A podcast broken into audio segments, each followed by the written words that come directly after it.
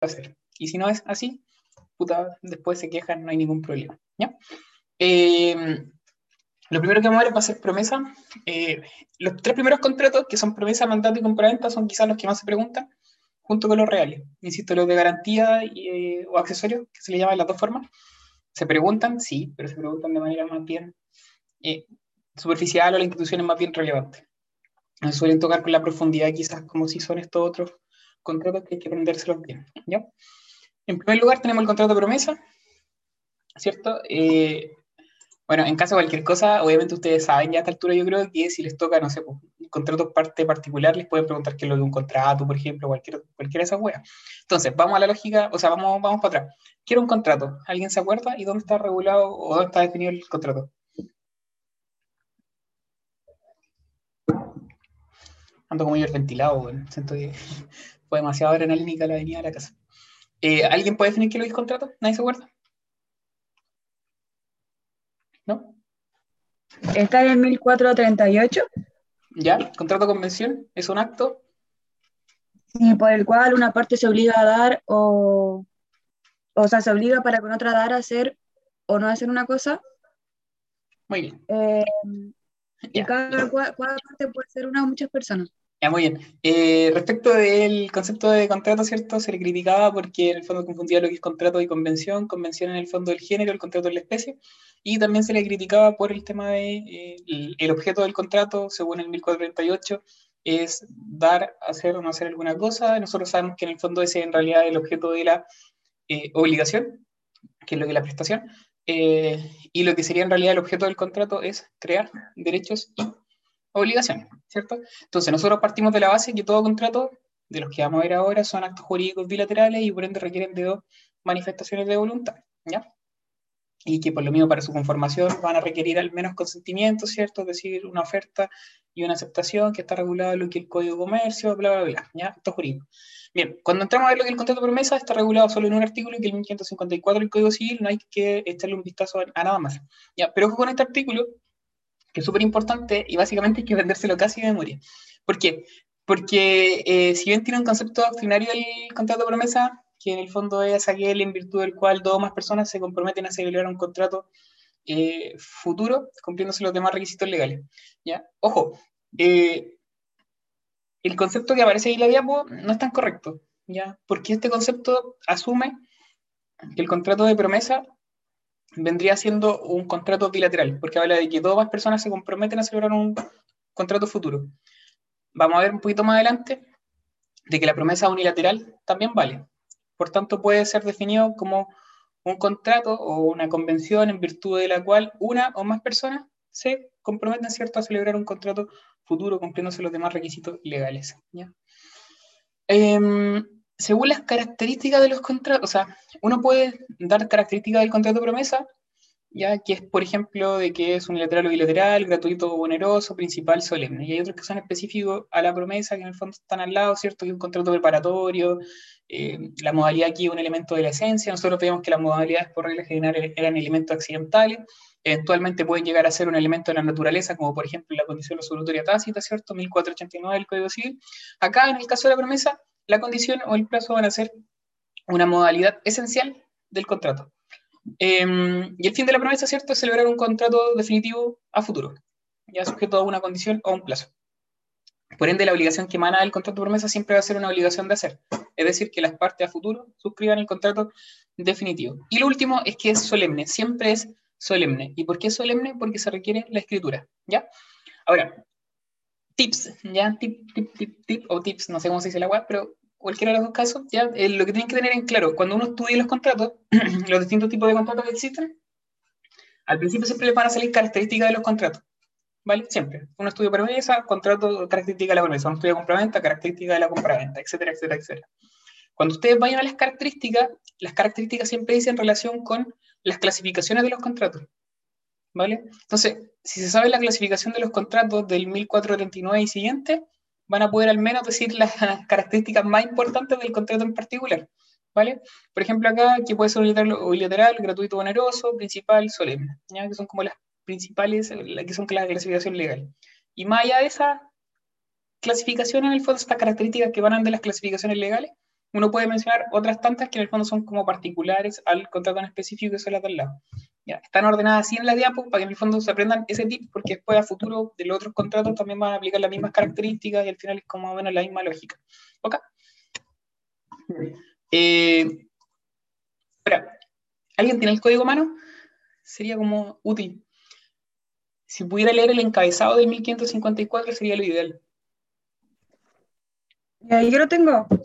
Dale, Nacha, te oigo. Voy. Muy lenta. Em, Geografía de código. La, la, promesa de celebrar un contrato no produce obligación alguna. Salvo hasta, ahí, hasta, ahí, hasta, ahí, hasta ahí, hasta ahí, ¿ya? Otra vez, no repite la primera parte. La promesa de celebrar un contrato no produce obligación alguna. Ya, pregunta típica de los grados y que es súper capciosa y en el fondo busca hacerles como una trampa. ¿ya? Eh, ¿Qué obligaciones emanan del contrato de promesa? ¿Y qué es lo que dicen ustedes? Bueno, del contrato de promesa emana la obligación de eh, celebrar un contrato futuro. ¿ya? Esa respuesta es incorrecta y los profesores enojan al tiro. ¿ya? Como cuestión principal, ustedes tienen que recordar siempre que la primera parte del 1554 dice que el contrato promesa, o la promesa de celebrar un contrato no genera obligación alguna. ¿ya? La promesa en principio no genera ningún tipo de obligación, salvo que cumpla con los requisitos que en el fondo menciona el mismo artículo. ¿Vale? Pero por regla general, la promesa no genera obligación. ¿Ok? Es como una cuestión inicial para efectos de las preguntas que en el fondo les van a hacer eventualmente en un grado. ¿Ya? ¿Cuáles son esos requisitos? Primero, que conste por escrito. Segundo lugar, que el contrato prometido no sea de aquellos que la ley declara ineficaces. Tercero, que la promesa tenga un plazo una condición que fije la época eh, para la celebración del contrato definitivo. Y cuarto, que en la promesa se especifique el contrato prometido de tal forma que baste solo el cumplimiento de la solemnidad o de la tradición para que en el fondo este se entienda perfecto. ¿Vale? Eh, ya, estas cuatro de memoria. Son, son, los requisitos son de memoria porque también es pregunta típica de los grados. Como ya cuáles son los requisitos del contrato de promesa, tienen que saberse. ¿Ok? Ahora, cuestión aparte es que, bueno, si cumple los requisitos, obviamente, ahí sí la promesa genera un efecto. ¿Y cuál es el efecto? Crear una obligación para las partes. ¿Y qué, cuál es la obligación que crea para las partes? En el fondo, el deber de suscribir, ¿cierto?, el contrato definitivo que están prometiendo, ¿ya? Eso es como lo central de la promesa. En general, los grados acaban ahí, ¿vale? Ahora, ¿cuál es el tema? Que el contrato de promesa tiene muchas discusiones que en el fondo están inmersas dentro de él. Entonces, esas discusiones, que bien pueden ser algunas muy pajeras, hay que manejarlas. Ya no digo que en el fondo se aprendan todo de memoria, no es necesario, pero sí al menos tienen que manejar como ciertas cositas de cada uno de los tipos de eh, discusiones. Eh, hay veces que algunos profes han preguntado ya cuáles son las discusiones del contrato de promesa. Se las lanzan muy abiertas, entonces como que uno se pierde porque en realidad no sabe por dónde empezar nuevamente, como tips para poder en el fondo delimitar las discusiones que se generan en torno al contrato de promesa y para que no se pierdan tanto, cada requisito tiene una discusión asociada. ¿Vale? Entonces, por último, sí las van sacando. En primer lugar, ¿cierto? Que la promesa conste por escrito. ¿Cuál es la discusión que en el fondo emana de este requisito? Ya, ¿qué implica que sea por escrito? ¿Escritura pública o puede ser un instrumento privado? ¿Qué dirían ustedes? Que ya han estudiado un poco lo que es promesa la mayoría por escritura, por documento privado, ya, bien, pero hay una discusión doctrinaria. Ya, eh, el instrumento privado en el fondo sería suficiente. El, el, el, código no distingue, ¿cierto? Si el código distingue, tampoco corresponde que el intérprete, ¿cierto?, distinga, como la regla típica que sea en estos casos. Código solamente exige que sea por escrito y ese escrito puede ser escritura pública o escritura privada. Ya, problema 2, ¿vale? ¿Qué pasa si el contrato definitivo en realidad se perfecciona por escritura pública. ¿Hay comunicabilidad de esa solemnidad del contrato prometido al contrato de promesa? Es como la segunda pregunta, ¿vale? No hay, no hay, mayor discusión en el fondo en cuanto a que puede ser por escritura pública o escritura privada en términos generales. Pero si el contrato prometido debe estar por escritura pública, por ejemplo, yo con el Dani prometemos una compra-venta, ¿cierto?, de un bien inmueble eh, de, un bien inmueble, Nosotros sabemos que la compraventa de bienes raíces se reputa perfecta con la escritura pública. ¿Ya? ¿Es necesario que el contrato de promesa conste ahora por escritura pública o no es necesario? Ahí es donde se genera una segunda subdiscusión, por llamarla de alguna forma, eh, pero se entiende que no, no. No hay necesario, no hay comunicabilidad tampoco de la solemnidad, ¿vale? Por tanto, la promesa, o sea, la promesa de una compra-venta de un bien inmueble también puede ser por instrumento privado y no pasa nada, ¿ya? ¿Por qué? Porque se entiende que ambos contratos son distintos. La promesa es uno y el contrato de compraventa es otro, ¿vale? Son distintos. Ya, todas las discusiones en general se resuelven bajo ese argumento, como son contratos totalmente distintos. Segundo, que el contrato prometido no sea aquellos que la ley declara ineficaces. ¿ya? Eh, nosotros estudiamos ya la ineficacia en lo que era acto jurídico, no sé si se acuerdan del concepto, no los quiero poner a prueba, pero era la redacción del ordenamiento jurídico, ¿cierto? Ante aquellos actos a los cuales les faltan eh, los requisitos de validez de existencia, o bien que eh, con posterioridad, ¿cierto? Ocurre un hecho, acontece un hecho que en el fondo le resta su eficacia. ¿Se acuerdan? Ineficacia en sentido amplio y sentido estricto. La pregunta es, ¿qué tipo de ineficacia debe ser? Hay ineficacias que son de forma y otras ineficacias que son de fondo. ¿ya? Em, si yo les digo, por ejemplo, ¿puedo prometer una compraventa de un derecho personalísimo o de una cosa incomerciable? ¿Qué dirían ustedes? No. ¿Por qué no?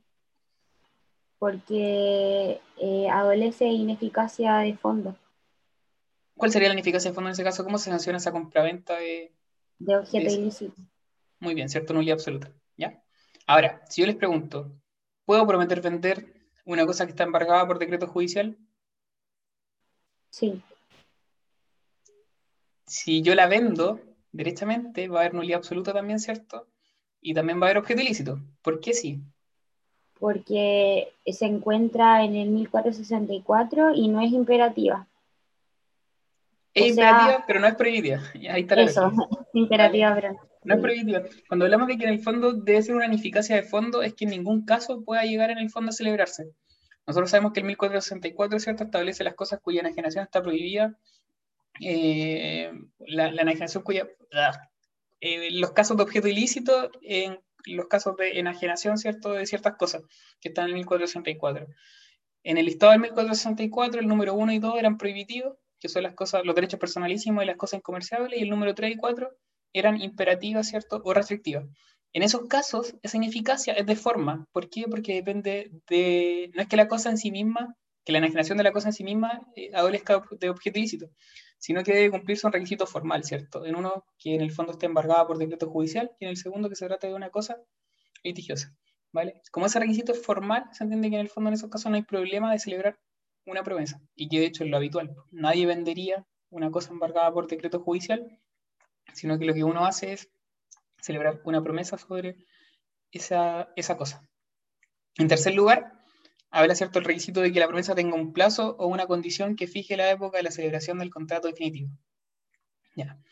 Volvemos a lo mismo, nueva discusión. Ya. ¿Se refiere a un plazo suspensivo o extintivo? Puedo, por ejemplo, yo decirle a la Vale, ya Vale, ¿sabes qué? Te voy a vender, no sé, mi caja de jugo pero eh, no sé, desde mm, el día 31 eh, de mayo. ¿Ya? En ese caso, el plazo es suspensivo extintivo, es suspensivo, ¿cierto? Y por tanto, el 31 de mayo se va a hacer exigible el derecho, por tanto, la Vale me poder demandar para efectos de que yo le venda esa caja de jugo. ¿Ya?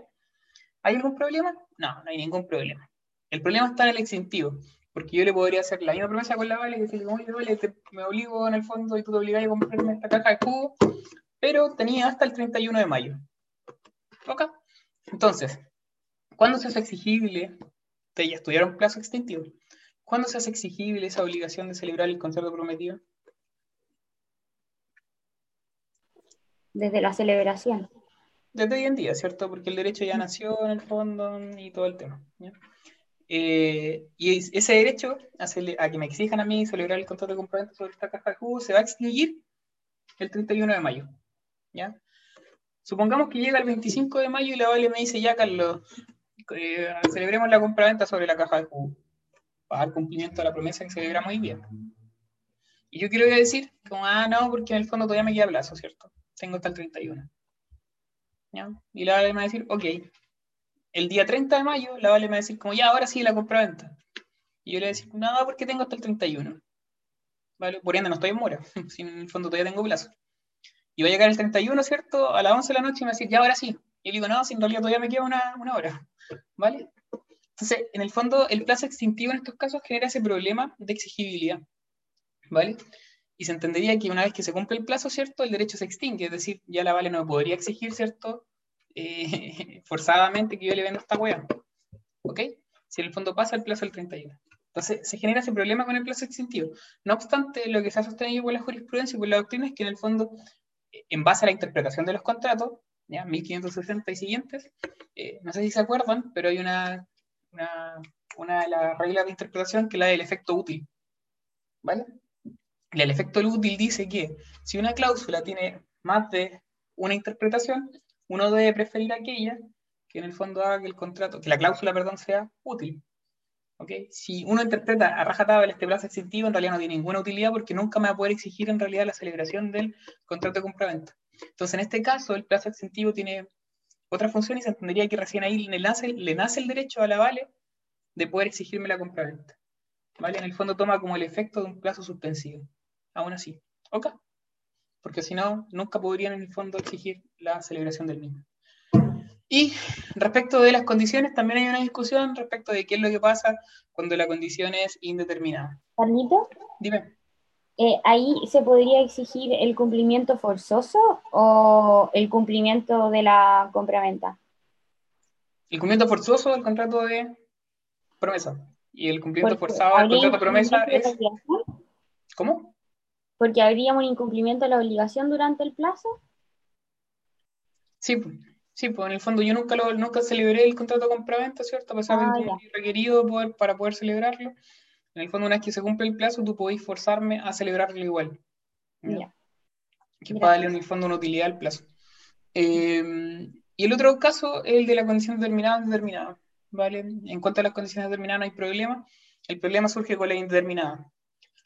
Podemos fijar, por ejemplo, un contrato promesa en que vamos a celebrar una compraventa cuando, no sé, alguien que no esté acá, eh, el Alexis, cuando el Alexis pase el grado. ¿ya? Esa condición es indeterminada, entonces puede que el Alexis nunca pase el grado. ¿ya?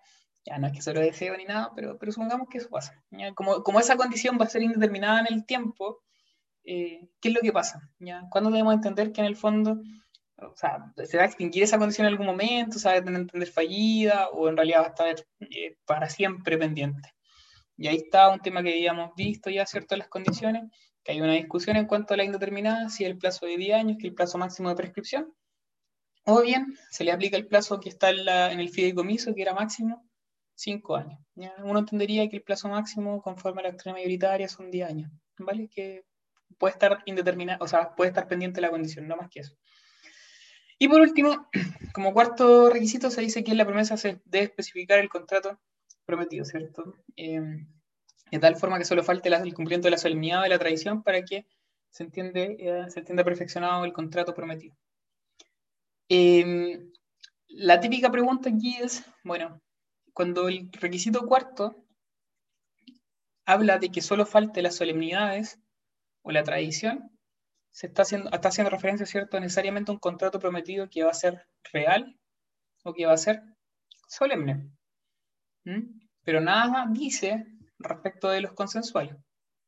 Entonces, la pregunta es, ¿se puede prometer un contrato prometido que sea consensual?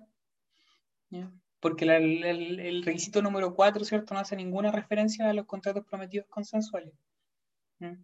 En esos casos se entiende que no hay ningún problema, que ambos contratos son distintos y que por ende no hay ningún problema en prometer un contrato prometido consensual como sería una compraventa de bienes muebles.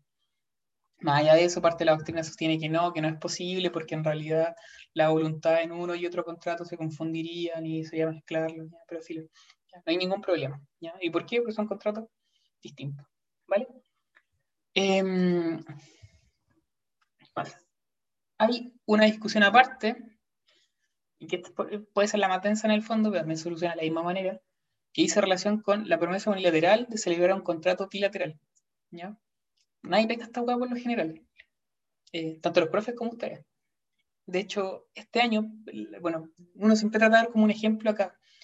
Eh, si yo les pregunto un ejemplo que me den ustedes de una promesa unilateral de celebrar un contrato bilateral, ¿A alguien se le ocurre alguna? ¿Alguien se pone creativo?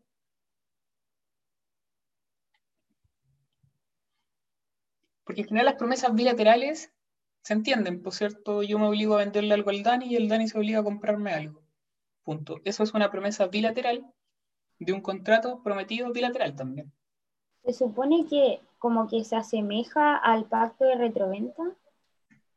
Mm, pero quiero un ejemplo.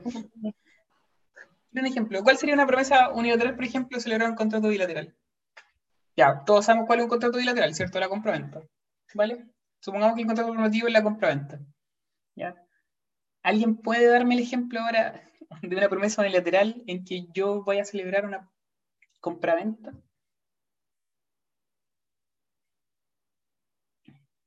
¿Cuánto la promesa va a ser unilateral? Cuando solamente una de las partes se obligue y la otra no contraiga ninguna obligación, ¿cierto? Entonces, el supuesto es así. Yo prometo venderle algo al Dani, el Dani acepta, pero no se obliga a comprar la cosa. ¿Vale? En ese caso, estamos hablando de una promesa unilateral de un contrato bilateral, porque el único que asume una obligación soy yo. ¿Vale? El Dani no asume ninguna obligación. Entonces, una vez que se cumple, no sé, la condición o el plazo, yo no le puedo exigir al Dani, oye, cómprame esto. Y él, ¿qué, ¿Por qué? Porque ¿quién me va a decir él? No, pues si tú me obligaste, yo no me obligué nada. ¿Vale? Entonces, ese contrato genera una discusión en el fondo. ¿Es o no es válido? ¿Vale? En principio se entiende que sí. En resumen, sí. No hay ningún problema. ¿Y por qué no hay ningún problema? Porque son contratos totalmente distintos, la promesa unilateral y el contrato prometido. ¿Vale? Eso es como lo, lo esencial. Eh, parte de la doctrina entiende que en el fondo el contrato de promesa unilateral igual es nulo, ¿ya? porque se dependería en el fondo de una condición meramente potestativa. No sé si se acuerdan cuáles eran las condiciones meramente potestativas, pero las condiciones meramente potestativas son aquellas que dependían del mero arbitrio de, bueno, una de las partes, ya sea el deudor o del acreedor. ¿Vale? En este caso no encontraríamos el supuesto porque eso solamente en el caso del deudor y aquí en el fondo el que podría exigir el cumplimiento sería el acreedor. ¿Vale?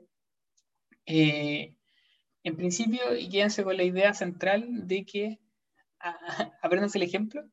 Y lo otro es que ambos son totalmente distintos. Ya el, código en ninguna parte tampoco prohíbe la promesa unilateral de un contrato bilateral y por ende en derecho privado, ¿cierto? Uno puede hacer todo lo que no está prohibido por la ley. Eh, pero en general esa es la, pequeña discusión, ¿vale? Que está más que superada en todo caso. Y la última habla de la lesión en el contrato de promesa. Ya nosotros sabemos que la lesión se regula en el código, ¿cierto? No en un ámbito general, sino en un ámbito muy particular, caso a caso. Hay siete casos que están regulados en el código. En ninguna parte aparece la promesa. Por ende, es válida eh, un contrato, es válido un contrato promesa en el cual se promete un contrato que adolece de lesión. Por ejemplo, yo le prometo vender a la Vale, ¿cierto? Eh, un bien inmueble en 80 millones de pesos, pero el inmueble vale 20. ¿Es válido ese contrato? Ya. En principio uno entiende que sí. ¿Por qué? Porque la, el contrato promesa, ¿cierto? En el fondo es distinto de la compra-venta y lo único que se lesiona lo único que sanciona con lesión enorme, según el código, es la compra-venta de bienes raíces pero en ningún caso habla de la promesa. Y como son dos contratos totalmente distintos, no hay ningún problema con esa promesa, más allá de que en el fondo el contrato prometido sí va a adolecer en su momento de lesión. ¿Ya? Insisto, el principio general es, son dos contratos totalmente distintos.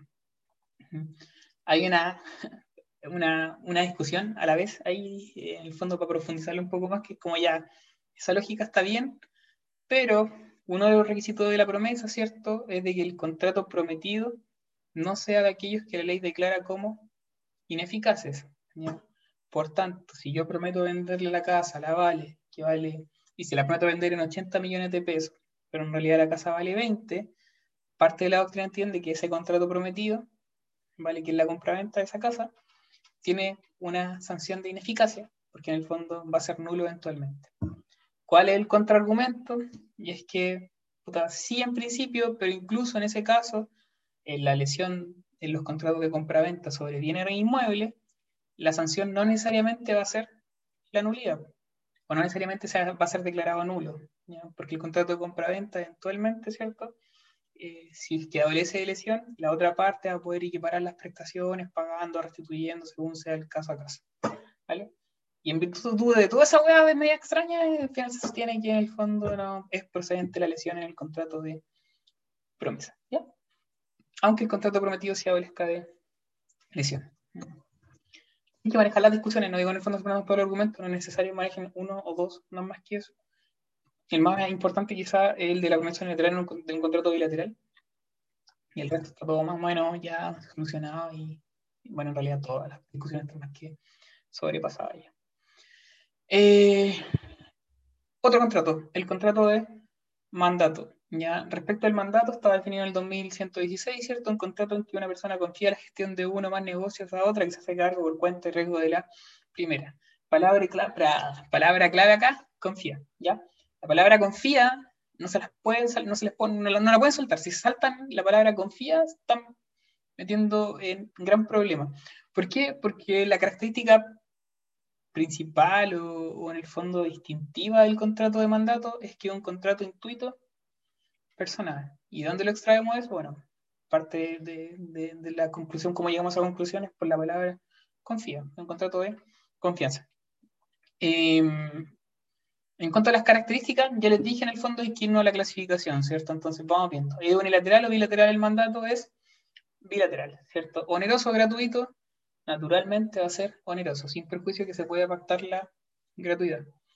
Eh, es conmutativo aleatorio, en principio va a ser conmutativo. Ya, salvo, por ejemplo, los contratos de pacto de cuotalitis. No sé si se acuerdan cuáles son los pactos de cuotalitis, pero son como los típicos que celebran los abogados. Onda, no le cobra nada, ningún honorario al DANI, pero si el DANI gana la indemnización de perjuicios que yo le estoy persiguiendo, ¿cierto? Me pago en un 20%.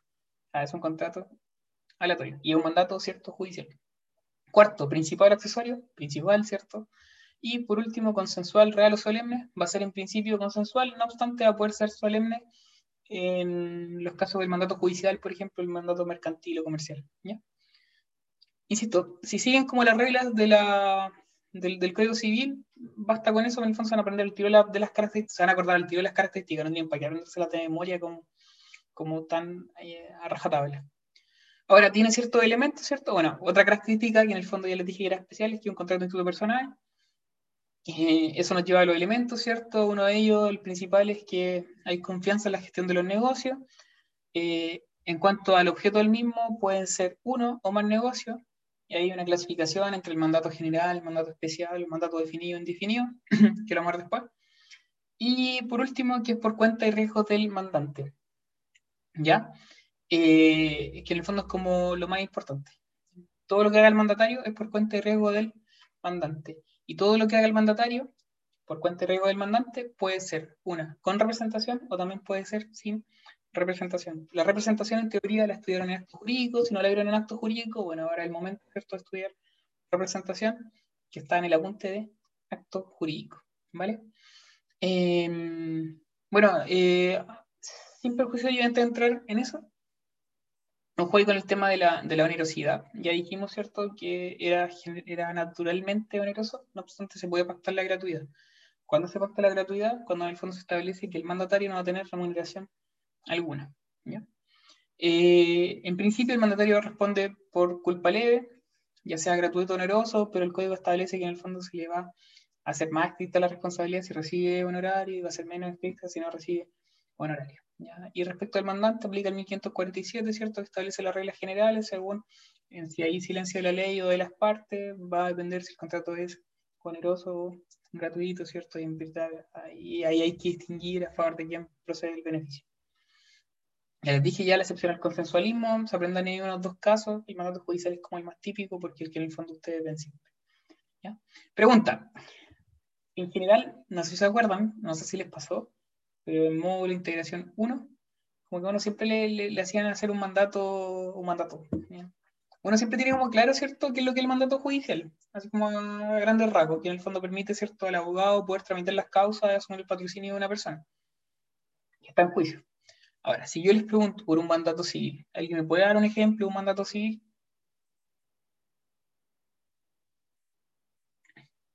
Puede sonar muy obvio, pero en realidad siento que a todos les complica mucho esta weá del mandato civil.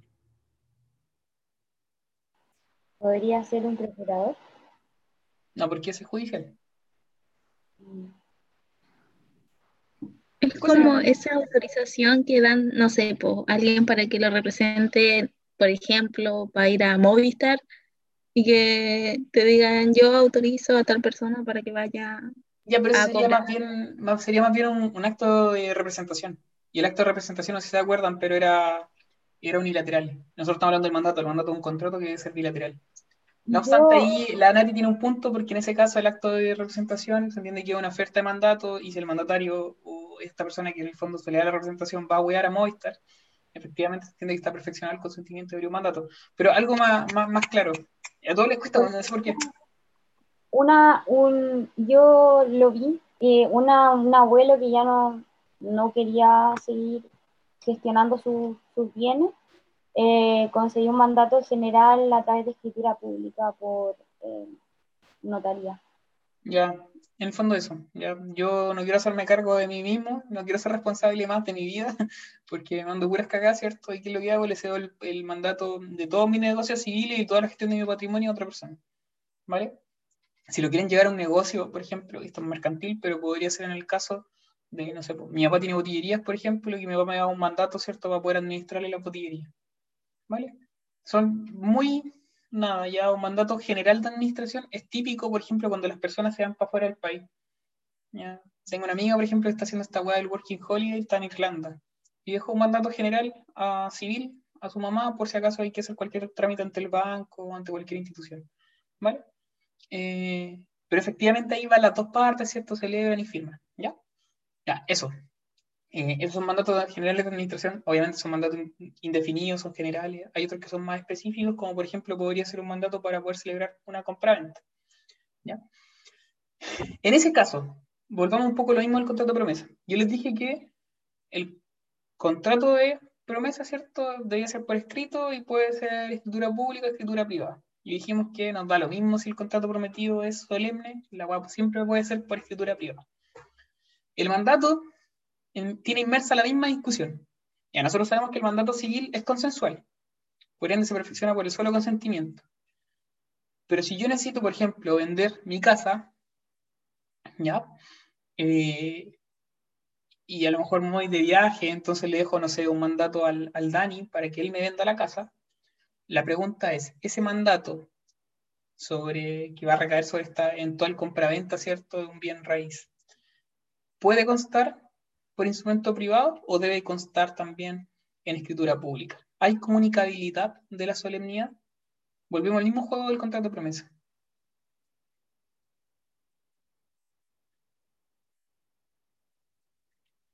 El mandato, ¿cierto? Y la compraventa van a ser dos actos totalmente distintos. ¿Quién se la juega con un argumento? Con uno solo.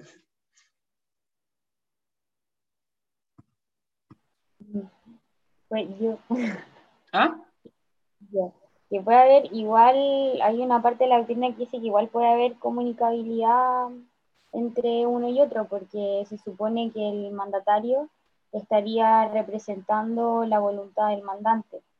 Por lo tanto, Sí. o sea, ese sería un argumento en el que se establecería de que el mandata, que por lo tanto el, el mandato tendría que constar por escritura pública. Sí, en general el mandato, ¿cierto?, lleva como elemento de la naturaleza la representación. Y por ende, todo lo que haga el mandatario en el cumplimiento del mandato, por ejemplo, celebrar esta compraventa, se entiende que entra directamente al patrimonio del mandante. Entonces, va a depender de cómo uno entienda la, la representación en el fondo y cuál es la naturaleza jurídica. Entonces, como es, es bien, es más densa la discusión acá que en el contrato de promesa. En principio se entiende que no, que no tendría por qué, porque son contratos distintos. Pero para fines prácticos, ¿ya? se entiende que sí, que sí es necesario acá en el fondo y que sí habría comunicabilidad, ¿vale? Por la naturaleza jurídica, sobre todo de la representación. Por ende, la voluntad en el fondo del mandante, quien efectivamente por en este caso, quien va a vender la casa, tiene que constar en el mismo tipo de instrumento, ¿cierto?, el cual se está otorgando. Porque básicamente lo que hace el mandatario es eh, dar cuenta de, su, de la voluntad del mandante. ¿Ya? Entonces, por eso mismo debe constar el mismo instrumento. Acuérdense que la solemnidad, de hecho, sería como una manifestación de la voluntad. ¿ya? La solemnización de la voluntad. Entonces, como eh, si el contrato que se va a celebrar en base al mandato es solemne, el mandato también tendría que serlo para efecto de que la voluntad quede bien expresada. ¿Ya? eso, eso. En la promesa nos importa una raja igual, ¿ya? Ahora, en cuanto a las partes, eh, tenemos cierto el mandante y el mandatario. Ya el mandante es la persona natural o jurídica que confiere el encargo y el mandatario es la persona que lo acepta. En cuanto a los intereses, eh, ya eh, a lo mismo esta cuestión. En cuanto a la capacidad, reglas generales, ya en cuanto al mandatario, aquí eventualmente podría llegar a ser un incapaz, no hay ningún problema. en fin, no me importa mucho. Esto sí es importante, ya lo que es la naturaleza del mandato y la o sea, la relación entre el mandato y la representación. Y esto es pregunta típica de los grados, de hecho. Hay que entender que el mandato y la representación son dos cosas totalmente distintas, ¿cierto? El mandato de un contrato y por ende requiere la voluntad de dos partes, en cambio la representación, eh, según la teoría que en el fondo rige en Chile, sería una modalidad de los contratos y se podría dar o constituir por un acto jurídico unilateral, ¿ya? Eh, no hay ningún problema. Ahora, ¿qué relación hay entre uno y otro? Eventualmente puede haber mandato sin representación y también podría haber representación sin mandato, por ende son independientes.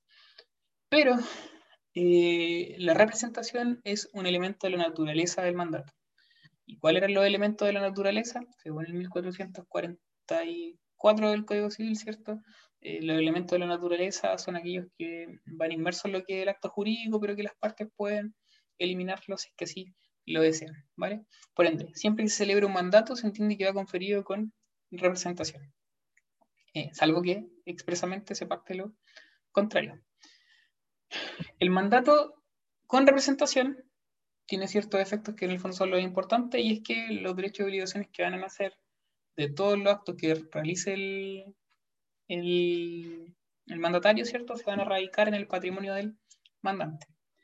En cambio, en el mandato sin representación, todo lo que haga el mandatario en el cumplimiento de su mandato ya va a producir que los derechos y obligaciones que nacen se radiquen directamente en el propio mandatario.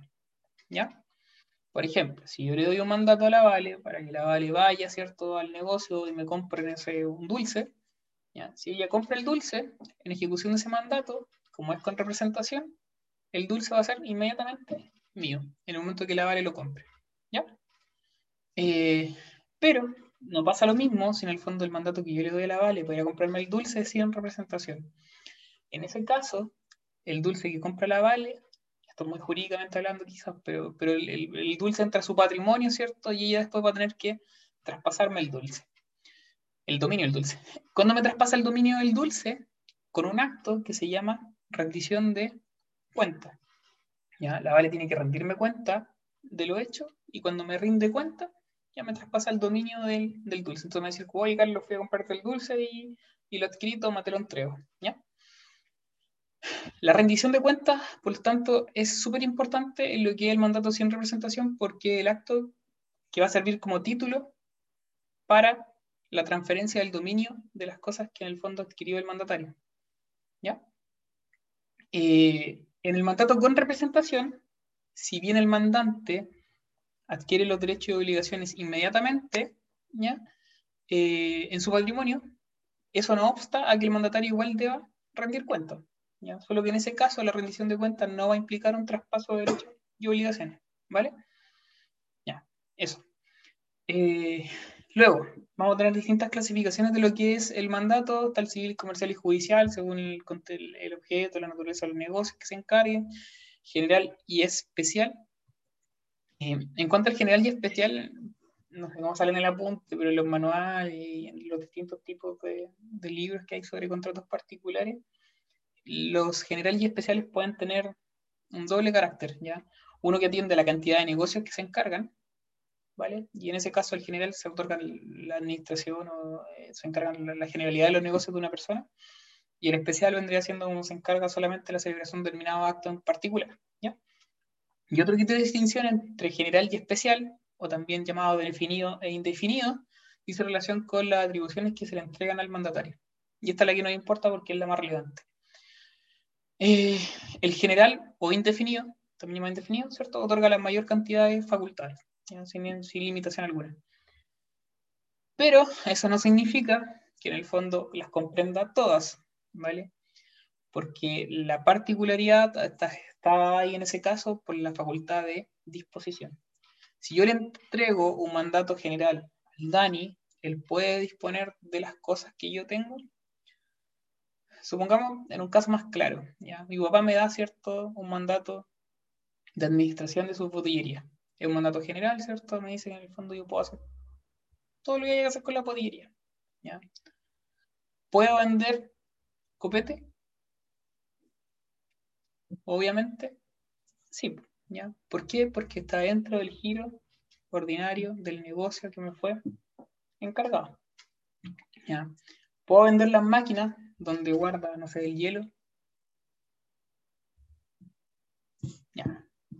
La, la botillería tiene como finalidad vender máquinas de hielo? No, ¿cierto? En el fondo eso escapa ya al giro ordinario del negocio. Y como escapa al giro ordinario, en el fondo, eh, está fuera de lo que es la facultad de disposición que otorga el mandato general. A menos que haya una cláusula expresa, ¿cierto? No se autoriza en el fondo hacer liberar. Eso es, o sea, se me otorgue una facultad de disposición más amplia. ¿Vale? Eh, eso. Eh, mm, mm, mm, Respecto a lo que es la subcontratación en el mandato, ya se lo salta, eso no, importa mucho. Ya. Lo que sí tienen que entender es que una facultad de la naturaleza del mandato, la, ¿cómo se llama? La facultad de delegar el poder y por tanto no hay ningún problema, salvo que esté expresamente prohibido por la ley.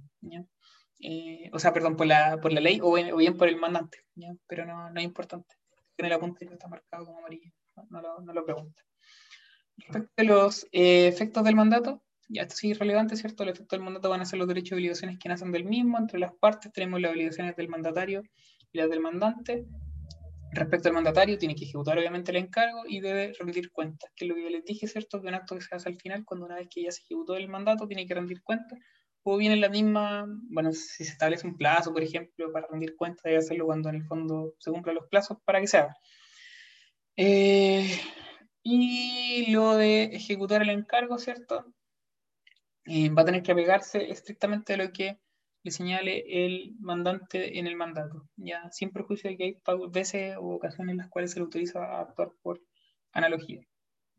Eh, ¿qué más? En cuanto a las obligaciones del mandante, debe proveer al, al, mandatario lo necesario para la ejecución del mandato, debe reembolsarle también en caso de que el mandatario haya hecho mayores gastos y debe pagarle sus honorarios, ¿cierto? Que ya dijimos que era un elemento de la naturaleza y por tanto se presume. Si no se establecen honorarios expresos en el mandato, eso no quiere decir que no se le deba pagar un honorario al mandatario, se le debe pagar igual. Ahora, ¿cuál es la cuantía del mismo? Bueno, eso queda a criterio del juez, ¿cierto? El juez va a tener que determinarlo según la. Ahí hay una, una, referencia a la costumbre, según lo que la costumbre diga, ya que es importante esa referencia, pues lo mismo, porque el código hace referencia expresa a ella, eh, y es como el corriente, el valor del corriente de plaza. ¿eh? Pero el juez lo va a determinar en cualquier caso según su prudencia. Y respecto a tercero, hay que distinguir si el mandatario contrata a nombre propio o contrata a nombre, a, a nombre del mandante. ¿ya? Si contrata a nombre propio, ya dijimos, ¿cierto?, que no obliga al mandante respecto a terceros y la obligación de traspasar los derechos y obligaciones de, al, contraídas por el mandatario de hacerlo en el momento de la rendición de cuentas. Si contrata a nombre del mandante, en cambio, va a haber, va a va a actuar ¿cierto?, dentro de lo que es el campo de la representación. Y por último, en cuanto a los término del mandato, en el fondo las causales generales y causales especiales. Respecto a las causales especiales, hay tres que tienen que tener muy en cuenta, no, cuatro, que una es la revocación del mandante, la renuncia del mandatario, la muerte del mandante y la muerte del mandatario. ¿Por qué son importantes esas? Porque emanan del carácter de contrato intuito personal. Entonces puede que les pregunten por qué es importante que sea intuito personal, en el fondo esta es una, ¿cierto? Más bien por la forma de extinguir el mandato y porque el error de la persona, ¿cierto? Aquí va a ser determinante. Ya, punto. Tienen que ser del mandato. Ya, lo importante está en compra-venta. Y vamos a la primera parte de compra-venta, después hacemos una pausa. ¿ya? Eh, eh, eh, eh ¿Dónde está compra-venta? Ya. Respecto de compra-venta, que en el fondo es importante. Eh, regular el 1793 siguiente, ¿cierto? El Código Civil. Tiene ciertas. Eh, bueno, el, el 1793 dice que la compraventa de un contrato en que una de las partes se obliga a dar una cosa y la otra a pagar en dinero. Aquí ella se dice vender y está por y está a comprar. El dinero que el comprador da por la cosa vendida se llama precio. Y hace conceptos de memoria, ¿vale?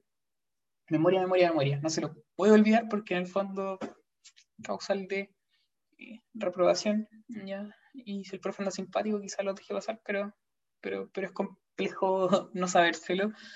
Ojo ahí con la palabra dar una cosa, que va a ser algo que lo vamos a ver más adelante, porque en el fondo genera un poco de discusión. Respecto al contrato de compra-venta, y sé que en el apunte puede parecer muy tenso, pero en el fondo lo que hay que saber, no es todo obviamente, hay compraventas que son como tipo específicos, o las compraventas del gusto, ya, ya, caían para el grado, ¿vale? no sirven. También lo mismo de la distinción, por ejemplo, en relación a la cabida o como especie de cuerpo cierto, que en el fondo también aparecen, ya da lo mismo, ¿vale? Solamente hay que tener claro qué es lo que se refiere cuando se ven en relación a la cabida y eso es todo. En cuanto a las eh, características de la compraventa, ya dijimos también, hacemos una referencia, ¿cierto?, a lo que fue la clasificación de los contratos. Va a ser bilateral siempre, ya porque en el fondo requiere dos partes que se obliguen, el comprador, ¿cierto?, a pagar el precio y el vendedor a entregar la cosa.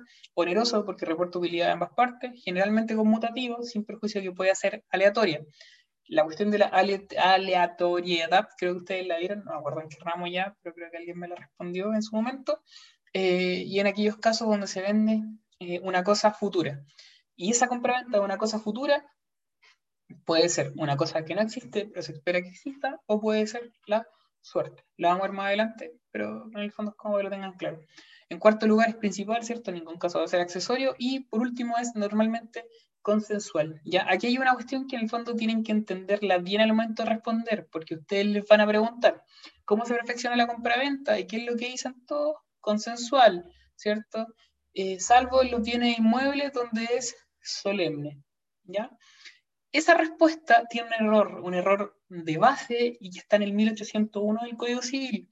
Y es que el 1801 del Código Civil no habla solo de la compraventa de bienes inmuebles. ¿Ya? El 1801 es más amplio, entonces tienen que decir todos los casos, porque si no, se van a meter en problemas, ¿vale?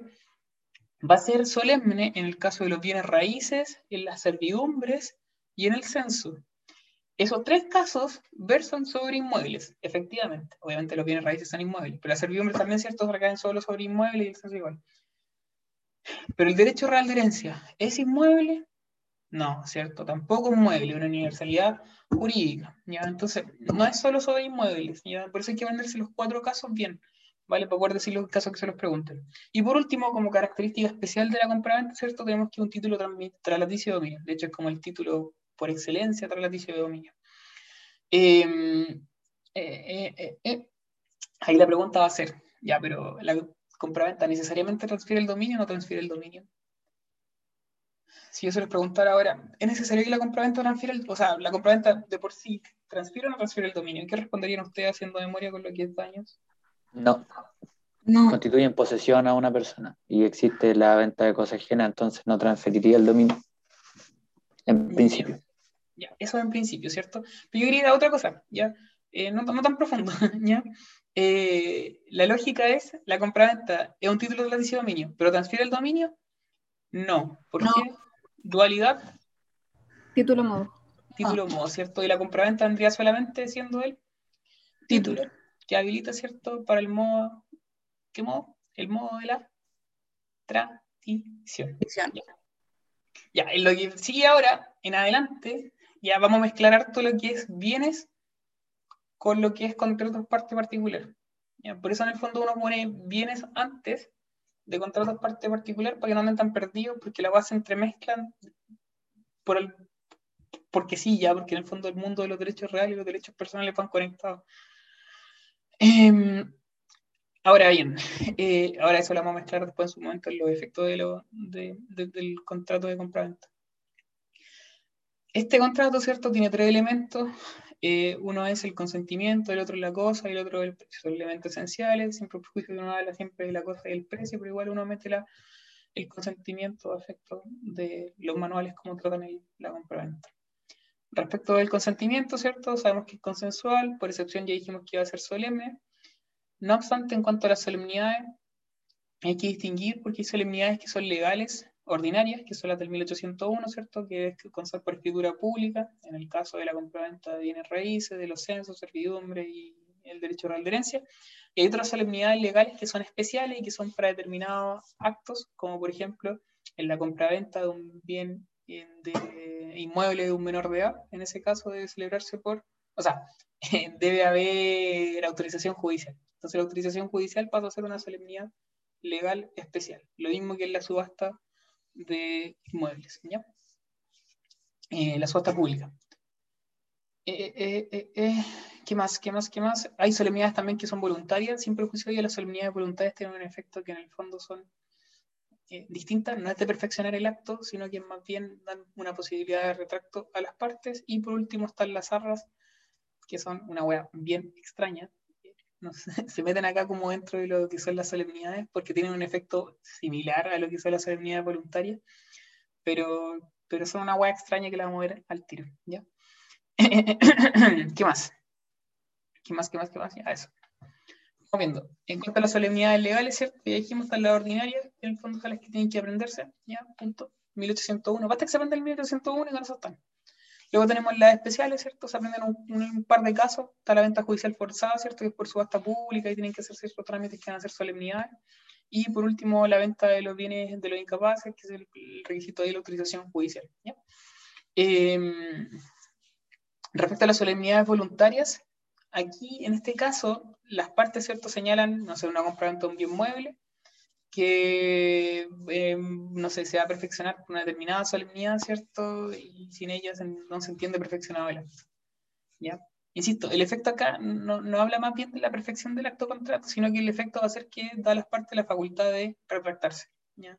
Hasta que se cumpla la respectiva solemnidad que en el fondo hayan pactado, o bien hasta que haya principiado la entrega de la cosa, ¿vale? Las arras es la cantidad de dinero o cosas muebles que se dan, Eh, y que tienen por finalidad, uno, eh, garantizar la celebración o la ejecución de un contrato, o bien se dan como parte del precio en señal de quedar convenida a las partes. Del propio concepto de la zarra, uno extrae que en el fondo hay dos tipos de modalidades. En materia civil, la regla general va a ser la primera, como garantía de la celebración de la ejecución del contrato. En materia comercial, la regla general va a ser como parte del precio señal de quedar convenida a las partes. De quedar las partes convenidas, claro. Ahora, el efecto de cada una es lo que hay que aprenderse, ¿ya? Cuando las arras se estipulan como garantía de la celebración de la ejecución del contrato, el efecto es que dan derecho a retracto, ¿ya? Y si una de las partes se retracta, bueno, ahí en el fondo está el punto. ¿Qué es lo que pasa en el fondo con lo que se haya dado por las armas? Si se retracta aquel que las dio, ¿cierto? Las pierde. Y si se retracta aquel que las recibió, va a tener que restituirlas dobladas, ¿vale? Pero eso es a consecuencia de la retractación que en el fondo da como derecho de las armas. Y otra cosa distinta es el plazo para poder retractarse. Si las partes nada dicen, se entiende que son máximo dos meses. ¿ya? Sin perjuicio de ello, puede pasar antes de los dos meses si es que el contrato se rehúsa a escritura pública, si es que principia la entrega de la cosa, ¿vale? Ya, con eso basta, punto. Otra cosa distinta ahora es si las arras se celebran como parte del precio en señal de que convenida a las partes. En ese caso, en esta segunda modalidad, la utilidad de las, de, ya no es que dan derecho a retracto, sino que se van a entender como un medio de prueba, de que el contrato se celebró. Entonces, en ese caso, ustedes tienen que venderse como medio de prueba. Insisto, esta hueá uno se la repite harto porque en el fondo las preguntan, aunque suene extraño, pero les llegan a preguntar. Em, y eso es todo. ¿ya? Si no se dice nada, insisto, en una compraventa civil, se estipulan arras, pero no se establece la modalidad, se entiende que van a ser como garantía. ¿ya? Eh, porque es la regla general. En materia comercial se invierte la regla, ¿vale? A ver, respecto de la cosa vendida, tiene ciertos requisitos, ¿ya? Eh, los requisitos de la cosa vendida, vamos a los requisitos de la cosa y el precio, y ahí hacemos la pausa. Respecto de la cosa, eh, en realidad son los mismos requisitos del objeto. ¿Alguien se acuerda cuáles eran los requisitos del objeto en acto jurídico? ¿Se hace memoria? nosotros, ¿cierto? Veíamos acto jurídico, decíamos que el acto jurídico tenía ciertos requisitos, uno de ellos era el objeto, y el objeto podía recaer sobre una cosa o sobre un hecho. Si recaía sobre una cosa, tenía tres requisitos. ¿Alguien se acuerda cuáles eran? Real, comerciable y determinable. Muy bien, o determinado, ¿cierto? Eh, son los mismos que para efectos de la cosa vendida. En primer lugar, que sea comerciable y enajenable. En segundo lugar, debe ser terminada y singular. ¿ya? Eh, y por último, debe existir, esperarse que exista. Y eso era igual a que sea real el objeto. Respecto a este último requisito del 3, ahí está un poco lo que les decía antes. No hay problema en vender una cosa futura, ¿cierto? Y esa compraventa de cosas futuras puede ser en dos supuestos. Una, se vende una cosa que no existe, pero se espera que exista, como por ejemplo, no sé, eh, la vacuna sobre la variante india del COVID. Eh, una wea así medio extraña. Eh, que en el fondo no existe, pero se espera que exista. En ese caso, la compraventa se entiende que es condicional, ¿cierto? Y va a depender de si en el fondo la cosa llega o no llega a existir. Y por otro lado, tenemos, ¿cierto?, la compraventa de la suerte. ¿ya? ¿A alguien se, se le ocurre algún ejemplo de la compraventa de la suerte? La compra del Kino. Ya, muy bien, ¿cierto? En realidad como que a todos les pasa, weá. Pero si uno compra un kino, ¿cierto? Lo que estoy haciendo yo es comprar la suerte. Y esa compra-venta se entiende que es aleatoria, ¿cierto? Y es pura y simple. Eh, si yo no me gano el kino, no puedo ir a decir como, oye, no, esta hueá era condicional y no me la gané. No, va, pues ya no puedo ir a pedir la, la evolución de la plata, ¿cierto? Es pura y simple. Y es aleatoria por lo mismo, porque en el fondo eventualmente me la gano y eventualmente no. Y si me, gano el kino, en ningún caso va a ser cierto, equitativo en comparación con el precio que yo pagué por el kilo. Y por último, eh, el último requisito, y que puede sonar un poco estúpido, es que la cosa no debe pertenecer al comprador. ¿vale? Eh, y esto en el fondo ya sale un poco de lo que es la lógica de los requisitos de la cosa en el caso del objeto en acto jurídico. Se lo aprenden aparte, tienen que vendérsela. Y si la cosa pertenece al comprador, en el fondo lo que se entendería es que ahí lo que falta es causa. ¿ya? ¿Por qué? Porque en los contratos sinalagmático, ¿cierto? La causa de la obligación de una de las partes es la obligación, el objeto de la obligación recíproca, ¿cierto? De la otra parte. Entonces, si la cosa pertenece al comprador, faltaría causa, ¿cierto? Porque ya no habría razón para efectos de celebrar la compraventa. Ahora, Pregunta, ¿la, cosa, ¿la venta de cosas ajenas vale? Sí, sí vale, ¿cierto? Ya, puta esa como que todos lo sabemos, ya tenemos más o menos claro. ¿ya? Ahora, pregunta, ¿la compraventa de cosas ajenas es válida? Sí, ¿cierto? Ahora, ¿es eficaz? Son dos conceptos distintos.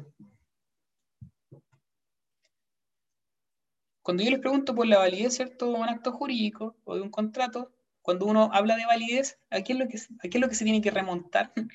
A lo que es nulidad, ¿cierto? Un vicio en la formación del acto. Entonces, cuando uno pregunta, ¿la compraventa de cosas ajenas es válida? Sí, sí es válida porque en 1815 lo dice clarito, ¿ya? Ahora, ¿esa compraventa es eficaz?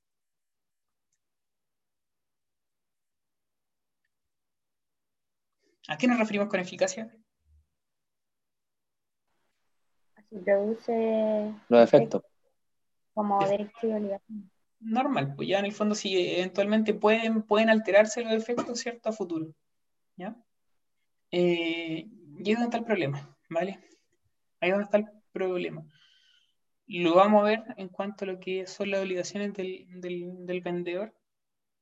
Pero en general, en este caso, por ejemplo, si yo le vendo una cosa ajena al Dani, no sé, le vendo un auto, pero no era mío, y el Dani lo compra. Ya efectivamente la compraventa es válida, el Dani no puede alegar objeto ilícito ni nada, porque no hay nada, nada ilícito, pues no puede haber nulidad. El problema ahí es el siguiente. Eh, ¿Puede el Dani eventualmente alegar el incumplimiento de mi obligación de la compraventa? Porque él va a decir como, oye, pero el Carlos nunca me transfirió el dominio y la compraventa es un título traslaticio de dominio y como no me transfirió el dominio, este contrato, si bien es válido, ¿cierto?, es ineficaz, y como no cumplió su obligación y nunca la va a poder cumplir, en principio, ya procede la resolución del contrato. ¿ya? ya ahí va a estar el problema, ¿vale? Insisto, cuando hablamos de las obligaciones lo vemos más con profundidad. Ahora, eh, de eso, la compraventa de cosa ajena válida, ¿cierto? Puede haber ratificación o puede haber adquisición posterior del dominio por parte del vendedor y no habría ningún problema. Ahí se entiende que los efectos se retrotraen a la fecha de la compraventa de la cosa ajena. ¿Cuáles son los efectos de la compraventa de cosa ajena? Bueno, respecto al dueño de la cosa, ¿cierto? Inoponible y por tanto va a tener acción reivindicatoria. Y además, ¿cierto? Va a conservar el dominio sin perjuicio de que el comprador de esa cosa ajena va a poder adquirirlo por prescripción adquisitiva, la cual ustedes al menos ya manejan, ¿cierto? Ahora, entre las partes, la compra-venta en el fondo es totalmente válida, ¿cierto? En principio va a generar todos los efectos propios de eh, la obligación. Em, no hay más, o sea, perdón, de, la, de los contratos, no, no hay ninguna diferencia. Em, ahora, por el precio, también tiene requisitos, ¿cierto? Es más fácil, más sencillo. Em, lo primero es que debe consistir en dinero. Ojo ahí con eso, no significa que en el fondo debe ser solo en dinero. ¿ya? Porque son preguntas capciosas del grado. ¿Cómo onda? ¿Puedo pactar la compra-venta en cosas distintas al dinero? Y ustedes qué van a decir es como no, no se puede. ¿ya?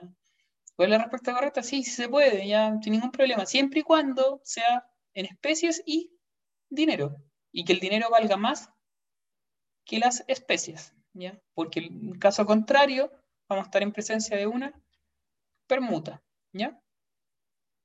Eh, luego debe ser real o serio, ¿cierto? Eh, bueno, en cuanto a eso no, hay mayor eh, explicación, creo yo. Y por último debe ser determinado o determinable. Ya, ojo, y que puede ser determinable también por un tercero incluso. Y en ese caso entiende que es condicional.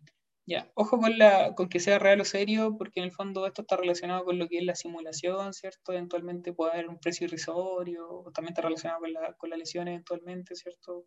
Porque la compraventa de inmuebles puede ser lesión enorme, ¿ya? Eh, y lo último, las modalidades de la compraventa, ya, eso en el fondo hay que manejarlo como el, ah, puro y simple, condicionales, abrazos, alternativos, se entiende, ya no mayor, mayor cuestión que explicar, solo era una obligación. Y en cuanto a las modalidades especiales, ya eso ni siquiera hay que estudiarse. Que eso es la venta al peso, cuento medido, venta al prueba del gusto. ¿Ya? Eh, eso, eso, eso, Hagamos una pausa ahora. Perfecto de ir a tomar agua porque se me llegó la garganta. Y volvemos en 10 minutos. ¿ya? 7.25 seguimos para poder ver lo que es compraventa. Pausa. Eh, sigamos con el tema de compraventa, que es más largo que la cresta. Eh, bueno, respecto de la otra cuestión importante que hice relación con el consentimiento de la compraventa, está el tema de las incapacidades. Por regla general, en el fondo, y no se compliquen tanto, lo vamos a ver en sujeto, que la próxima semana. Em, en cuanto a la capacidad, por regla general, todos son capaces, ¿vale? Y eso dice relación con la regla general. No obstante, hay incapacidades también, y dicen relación con la incapacidad absoluta y la incapacidad relativa. Y a su vez, la compraventa tiene incapacidades que en el fondo son particulares. Y esas incapacidades particulares en el fondo sí son relevantes y ahí hablamos de la incapacidad de doble, la incapacidad de solo para vender y la incapacidad de solo para comprar.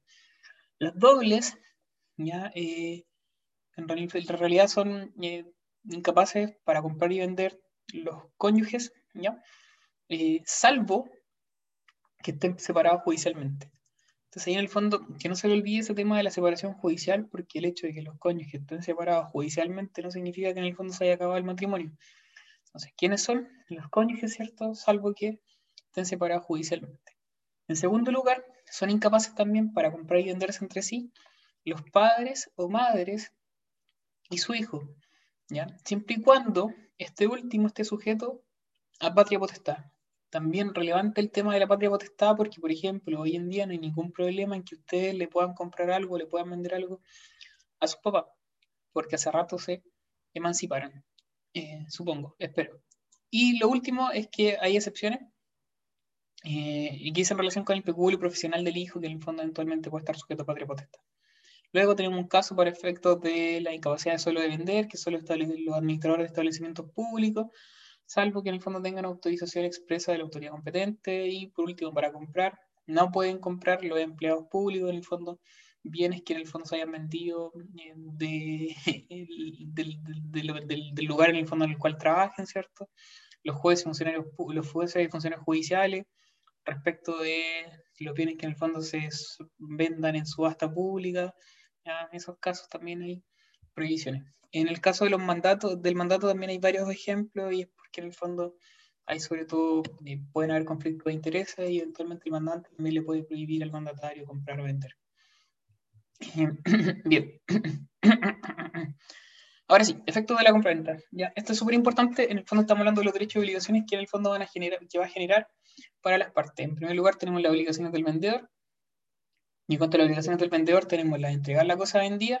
Y en segundo lugar la de saneamiento. Y la de saneamiento puede implicar sanear los vicios de la adicción o sanear los vicios reeditorios. Y por otra parte, las obligaciones del comprador, que en el fondo son mucho menos relevantes, pero igual hay que saberlas, que son recibir la cosa comprada y pagar el precio. Lo esencial de la materia está en las obligaciones del vendedor. En cuanto a las obligaciones del vendedor, tenemos que la obligación principal, ¿cierto?, es entregar la cosa vendida. Y aquí está el punto que hablábamos delante. ¿Qué implica entregar la cosa vendida? El vendedor debe ser dueño al comprador de la cosa o no necesariamente debe ser dueño al comprador de la cosa.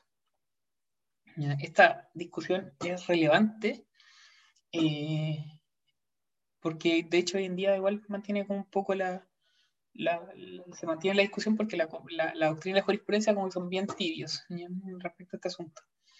En primer lugar, em, parte de la doctrina entiende que no está obligado a transferir el dominio el, vendedor.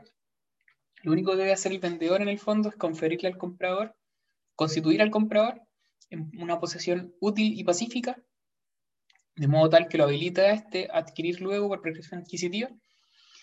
Eh, y por otro lado, eh, como argumento para sostener esta posición de que en el fondo no es obligación del vendedor transferir el dominio, está el hecho de que la compra-venta de cosas ajenas vale. Y por tanto, como es válida, no hay ningún problema. Eh, y por otra parte, tenemos que aquella doctrina que en el fondo sostiene que el vendedor sí se obliga a transferir el dominio.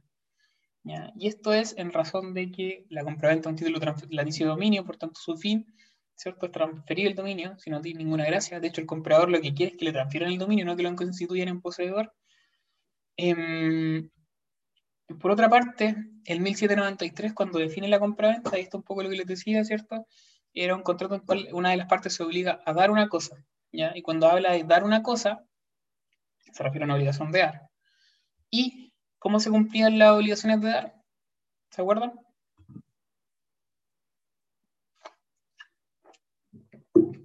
¿Cómo se cumplen las obligaciones de dar? ¿En qué consistían las obligaciones de dar? Viendo la, la tenencia de la cosa como una posesión de manera tranquila. ¿Cómo, se, ¿Cómo se cumplían las obligaciones de dar? Obligaciones.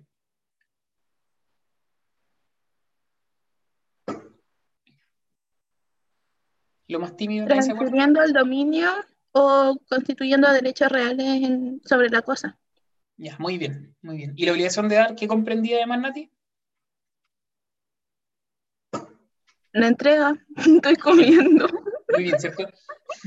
Y ahí, distinguíamos entre la entrega material, ¿cierto? Y la entrega jurídica. La entrega jurídica vendría siendo esta transferencia del dominio. Eh, y por otra parte, la entrega material, en el fondo, vendría siendo esta entrega, ¿cierto? pasar la cosa. Entonces, para parte de la doctrina, como el 1793 habla de, dar, la obligación de dar, entendería, ¿cierto?, de que en el fondo es la transferencia del dominio. Por otra parte, se usa también el 1824, que habla que la obligación de entregar, márquelo por ahí, eh, se cumple haciendo la entrega o tradición de la cosa. ¿ya? Eh, y en ese caso, bueno, hay varias interpretaciones respecto al 1824, de, de, a qué se refiere con entrega o tradición, si lo ve como sinónimos, ¿ya? Eh, y que en realidad sería tradición y por tanto transferencia del dominio o bien Andrés Bello quizá ha entendido de que era otra tradición, o también podía cumplirse la obligación por la mera entrega material. Eh, la doctrina mayoritaria siempre ha sostenido que es eh, basta con la constitución en poseedor tranquilo y útil del comprador. Y ahí es la posición de Alessandri, que es como histórica. ¿ya? Eh, pero últimamente hay una doctrina contemporánea y como que la Corte Suprema ha tirado como palos para allá, en el sentido de decir que la compraventa necesariamente genera o engendra una obligación de entregar en sentido jurídico y en sentido material. Y en sentido jurídico necesariamente implica la transferencia del dominio. ¿ya? Eh, eso es más nuevo y, y, por ende, en el fondo, si, la, si el vendedor incumple alguna obligación, ya sea de traspasar materialmente la cosa o no lograr, por ejemplo, en el caso de un bien inmueble, la inscripción de dominio a favor del comprador, ya eventualmente se podría pedir la resolución del contrato. Eso. Luego tenemos la forma de entregar la cosa, ya esto va a depender, ¿cierto? Cómo se o sea, como la obligación de el vendedor se cumple haciendo la tradición de la cosa, a ver que distinguir mueble, inmueble, 684, ¿cierto? Y 686. Ojo, el hecho de que haya que constituir en poseedor al comprador no implica una posesión netamente jurídica, ¿cierto? Si yo, por ejemplo, le vendo algo a la Vale, un bien inmueble, y ese bien inmueble la Vale le inscribe a su nombre, y por tanto se va a constituir en poseedora, ¿cierto? No quiere decir que yo no tenga que entregárselo materialmente. Como ya dijimos, ¿cierto? La obligación de dar contiene la de entregar. Y por ende, si por mucho que la Vale le inscriba a su nombre, pero no se le, no le, nunca le hice entrega material del mismo, se entiende que yo incumplí con la obligación, ¿cierto? Y eventualmente incluso podría haber eh, una acción de cumplimiento de contrato o bien incluso una resolución, ¿ya? Luego tenemos la época de efectuarse, ya en el fondo respecto a la época, depende de pura y simple o condicional, ¿cierto? Subido plazo, si hay alguna modalidad. Ya, estas cuestiones son pura, pura chatera. Eh, ustedes. Estoy autónomo. Muy bien. Respecto de los riesgos de la cosa vendida, es importante, aunque esto lo vimos en obligaciones, ya los riesgos siempre son del comprador. No sé si se acuerdan por qué, ya, pero distinguíamos, ¿cierto?, en los riesgos respecto de las distintas obligaciones. ¿ya? ¿De quién es el riesgo? ¿Es la obligación de pagar el precio? ¿De quién va a ser?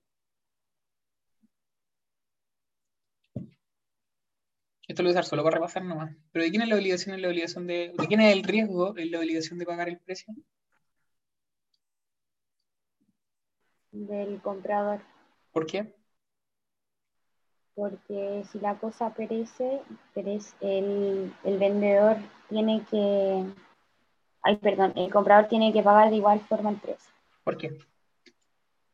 Regla general y hay una crítica. ¿Cuál es la regla general que establece el código? El 1552. Esa. No, ¿de quién es el riesgo según el código? Del dueño de la cosa. No, no dice el, es el código. El riesgo, el riesgo es del comprador. No, tampoco dice el, no dice el comprador tampoco. Ya, hagan memoria. Si en el fondo de una ya estudiaron en algún momento. Dije 1552, puede ser 1552, 1550, siempre confundo porque la sección de contrato no cumplido me va el artículo. Ya, pero según el código, el riesgo es del acreedor, ¿ya? Esa es la regla general. Entonces, la obligación de pagar el precio, ¿quién es el acreedor? ¿El comprador o el vendedor? El comprador. ¿El comprador el acreedor? No, el vendedor. El vendedor, porque él va a recibir el precio. Ya, muy bien. ¿De quién es el riesgo? ¿Es la obligación de pagar el precio? Del vendedor. No. Del comprador. ¿Pero por qué? Ya quiero llegar al por qué, por qué, por qué, por qué, por qué. ¿Qué dice el artículo del riesgo? ¿Tú lo buscaste, Dani? Vamos a ver si lo tenía ahí a mano. Hagan memoria, weón. Ya, si en el fondo esto es pura relación de materia. ¿Lo leo? Sí, sí, mira, esto no lo leía. El riesgo del cuerpo cierto cuya entrega se deba siempre a cargo del acreedor, Ya. salvo que el deudor se constituya. Ya, ya, ahí, hasta ahí nomás. ¿Qué requisitos tiene ese artículo para que opere esa regla del acreedor? La ¿Sea entrega, cuerpo que sea Que cuerpo sea una entrega, una especie o cuerpo cierto. Cierto. La obligación de pagar el precio es una obligación de No. especie o cuerpo cierto. Ya, No. por tanto, ¿se le aplica la regla de que el riesgo va a ser del acreedor? No, porque ¿quién va a ser el riesgo? Del deudor. ¿Y quién es el deudor en la obligación de pagar el precio? Él. El comprador. Ya, ¿se entiende? Ya, apliquen, la- apliquen en el fondo de la materia, si al final está todo, el, el código llega a esa conclusión de que ya el riesgo es del comprador. Ya, sí está bien, pero, pero ¿por qué? Pues, ya, por eso, ¿ya? Y en la obligación de entregar la cosa, ¿de quién va a ser el riesgo? ¿Del acreedor o del deudor? Del acreedor. ¿Por Porque qué? Porque la cierto. obligación recae sobre una especie o cuerpo cierto. ¿Y quién es el acreedor en la obligación de entregar la cosa? El, en este Comprador. caso sería el comprador. El comprador. O sea, si nosotros analizamos cada una de las obligaciones de forma independiente, en ambos casos nosotros concluimos que el riesgo en cada una de esas obligaciones siempre va a ser del Comprador. ¿ya? Hay, excepciones que en el fondo tienen que manejar igual, que es la compraventa sujeta a condición suspensiva, la compraventa al gusto, alteza, cuenta, esta de las modalidades medio raras, ya se la aprenden. ¿ya? ¿Mm? Pero nunca pierdan de vista que en todos los ramos que en el fondo vamos a ver, siempre hay algo metido de obligaciones o de bienes. ¿ya? No significa que en el fondo vayan a repasarlo ahora o mañana, ¿cachai? No, no, no es necesario. Pero en el fondo siempre tenganlo presente, que en algún momento lo estudiaron y que hay que aplicarlo a efectos de que no se les olvide ¿ya? y que sea más fácil también aprenderse la materia. ¿ya? En cuanto a la entrega de predio rústico, el código diferencia ahí según si el predio rústico se vende en relación a la cabida, en relación con, como especie cuerpo cierto, ya con especie cuerpo cierto viene siendo la regla general, en relación a la cabida y esa relación si es que el predio se vende, por ejemplo, en, consideración a su superficie o su medida, esa hueá no pasa nunca, ¿vale? Pero, pero eh, algo tienen que manejar así como por fuera, nomás no se lo estudien, no, no, lo, no entran en el grado ya, no lo preguntan nunca, irrelevante. Em, ya, eso. Ya. Eh, las obligaciones de saneamiento, estas son importantes.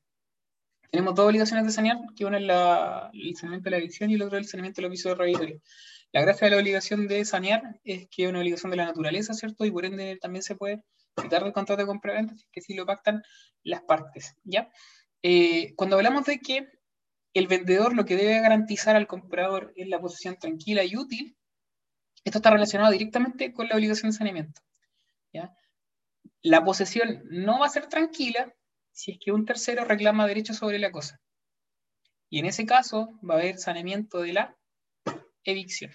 ¿ya? Y la posesión no va a ser útil si es que la cosa adolece de algún vicio, algún, desper- algún desperfecto. ¿ya? Y en ese caso, lo que procede es el saneamiento de los vicios revitorios, ¿vale? Eh, en cuanto a las características, dijimos que el elemento de la naturaleza son obligaciones de garantía, eh, eventual ya, eh, que no siempre hace necesario cierto recurrir al saneamiento, y se renuncia es válida cuando se realiza con dolo, ya, porque ahí se estaría condenando el dolo futuro. Luego tenemos el saneamiento de la adicción, ¿cierto?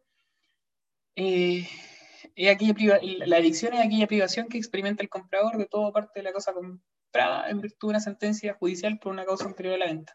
Ojo ahí con la parte de en virtud de una sentencia judicial. La evicción una, se produce solamente una vez que hay sentencia. Si no hay sentencia, no hay evicción. No obstante, la adicción genera, el saneamiento de la adicción genera dos obligaciones. Una previa al momento en que se produce la adicción y otra que es posterior cuando ya hay sentencia. Y estas obligaciones son la de defender en juicio al comprador, que esto es antes de la adicción obviamente, y si se produce la adicción, indemnizar al comprador si es que en el fondo, o sea, respecto de la cosa que en el fondo se le vendió y que la perdió.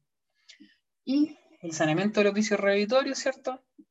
Ley no los define, pero señala sus características, en realidad sus requisitos, y que son aquellas que, eh, aquellos vicios de los cuales obedece la cosa y que la hacen in- inútil o aminora la utilidad que el comprador quiso darle. ¿ya? Y de esta emanan ya no obligaciones, sino que emanan dos acciones, una es la acción reditoria y la otra es la acción estimatoria o quantis minoris. Respecto al saneamiento de la adicción, em, bueno, dijimos que en el fondo va a generar dos obligaciones, ¿cierto? Una previa al momento de la adicción, es decir, antes de la sentencia, y otra que es posterior a la sentencia. La que es previa a la sentencia implica defender al comprador contra acciones de terceros, que es una obligación de hacer y que no prescribe, ya, ojo no prescribe, no prescribe, no prescribe, no prescribe, ya, siempre como en esa web, no prescribe. Y si se produce ya, se dicta la sentencia en el fondo y se produce la adicción, va a generar una obligación de indemnizar del vendedor al comprador y que esto ya sería una obligación de dar. Y esta sí, prescribe. Eh, en cuanto a los requisitos, el comprador debe estar expuesto a sufrir evicción, ya que en el fondo se ha iniciado un juicio en contra de él que ha sido notificado. Y por otra parte, el vendedor debe ser citado de evicción. ¿En qué momento se le cita de evicción? Como una excepción dilatoria. ¿Alguien se acuerda que son las excepciones dilatorias? No lo creo. Las excepciones dilatorias se meten cierto antes de, eh, o sea, dentro de lo que es el, el plazo para contestar la demanda y van a pasar el procedimiento, ¿cierto? Yo puedo meter una dilatoria para efectos de hacer comparecer al vendedor. ¿ya? Eh, sus elementos es que van a, bueno, se requiere la aplicación total o parcial de la, de la cosa, o al menos que exista el riesgo, ¿cierto?, de, que esté privada, y en ese caso se va a dar derecho a que el vendedor defienda al comprador en juicio. Debe haber una sentencia judicial, que en el fondo esto ya para efectos de que se produzca la adicción.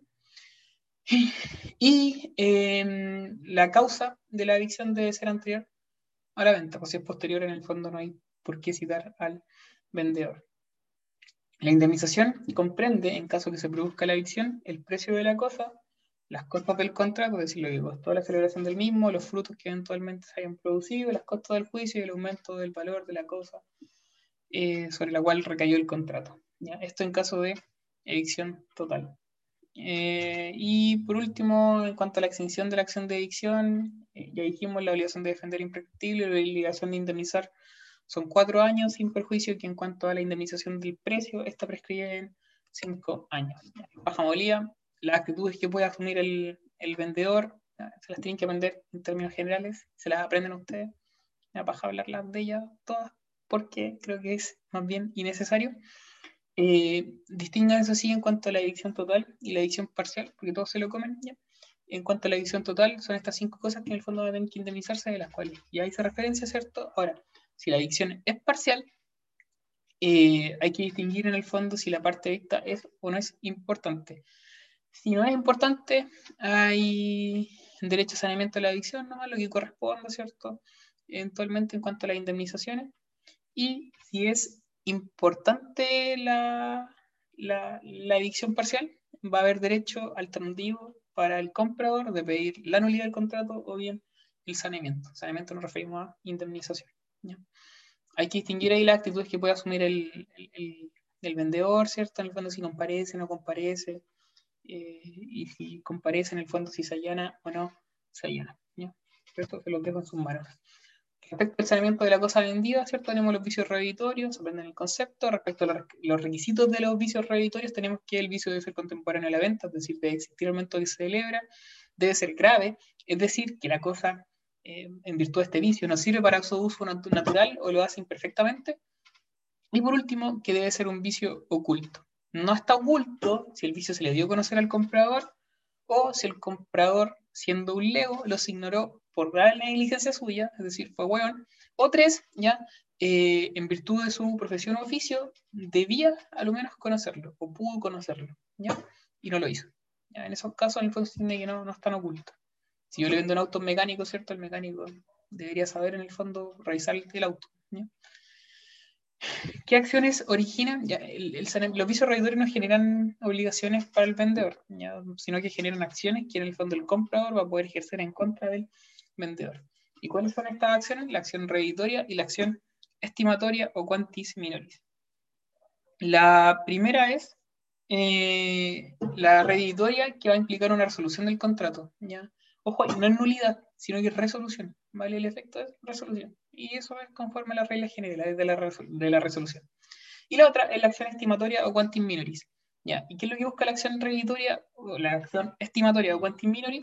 En el fondo es eh, indemnizar, entre comillas, al, al, comprador ya, porque en el fondo la cosa no le servía tanto como él en el fondo esperaba, ya, porque a raíz de este, de este vicio. ¿ya? Entonces hay que pagar en el fondo una proporción al valor disminuido de la misma.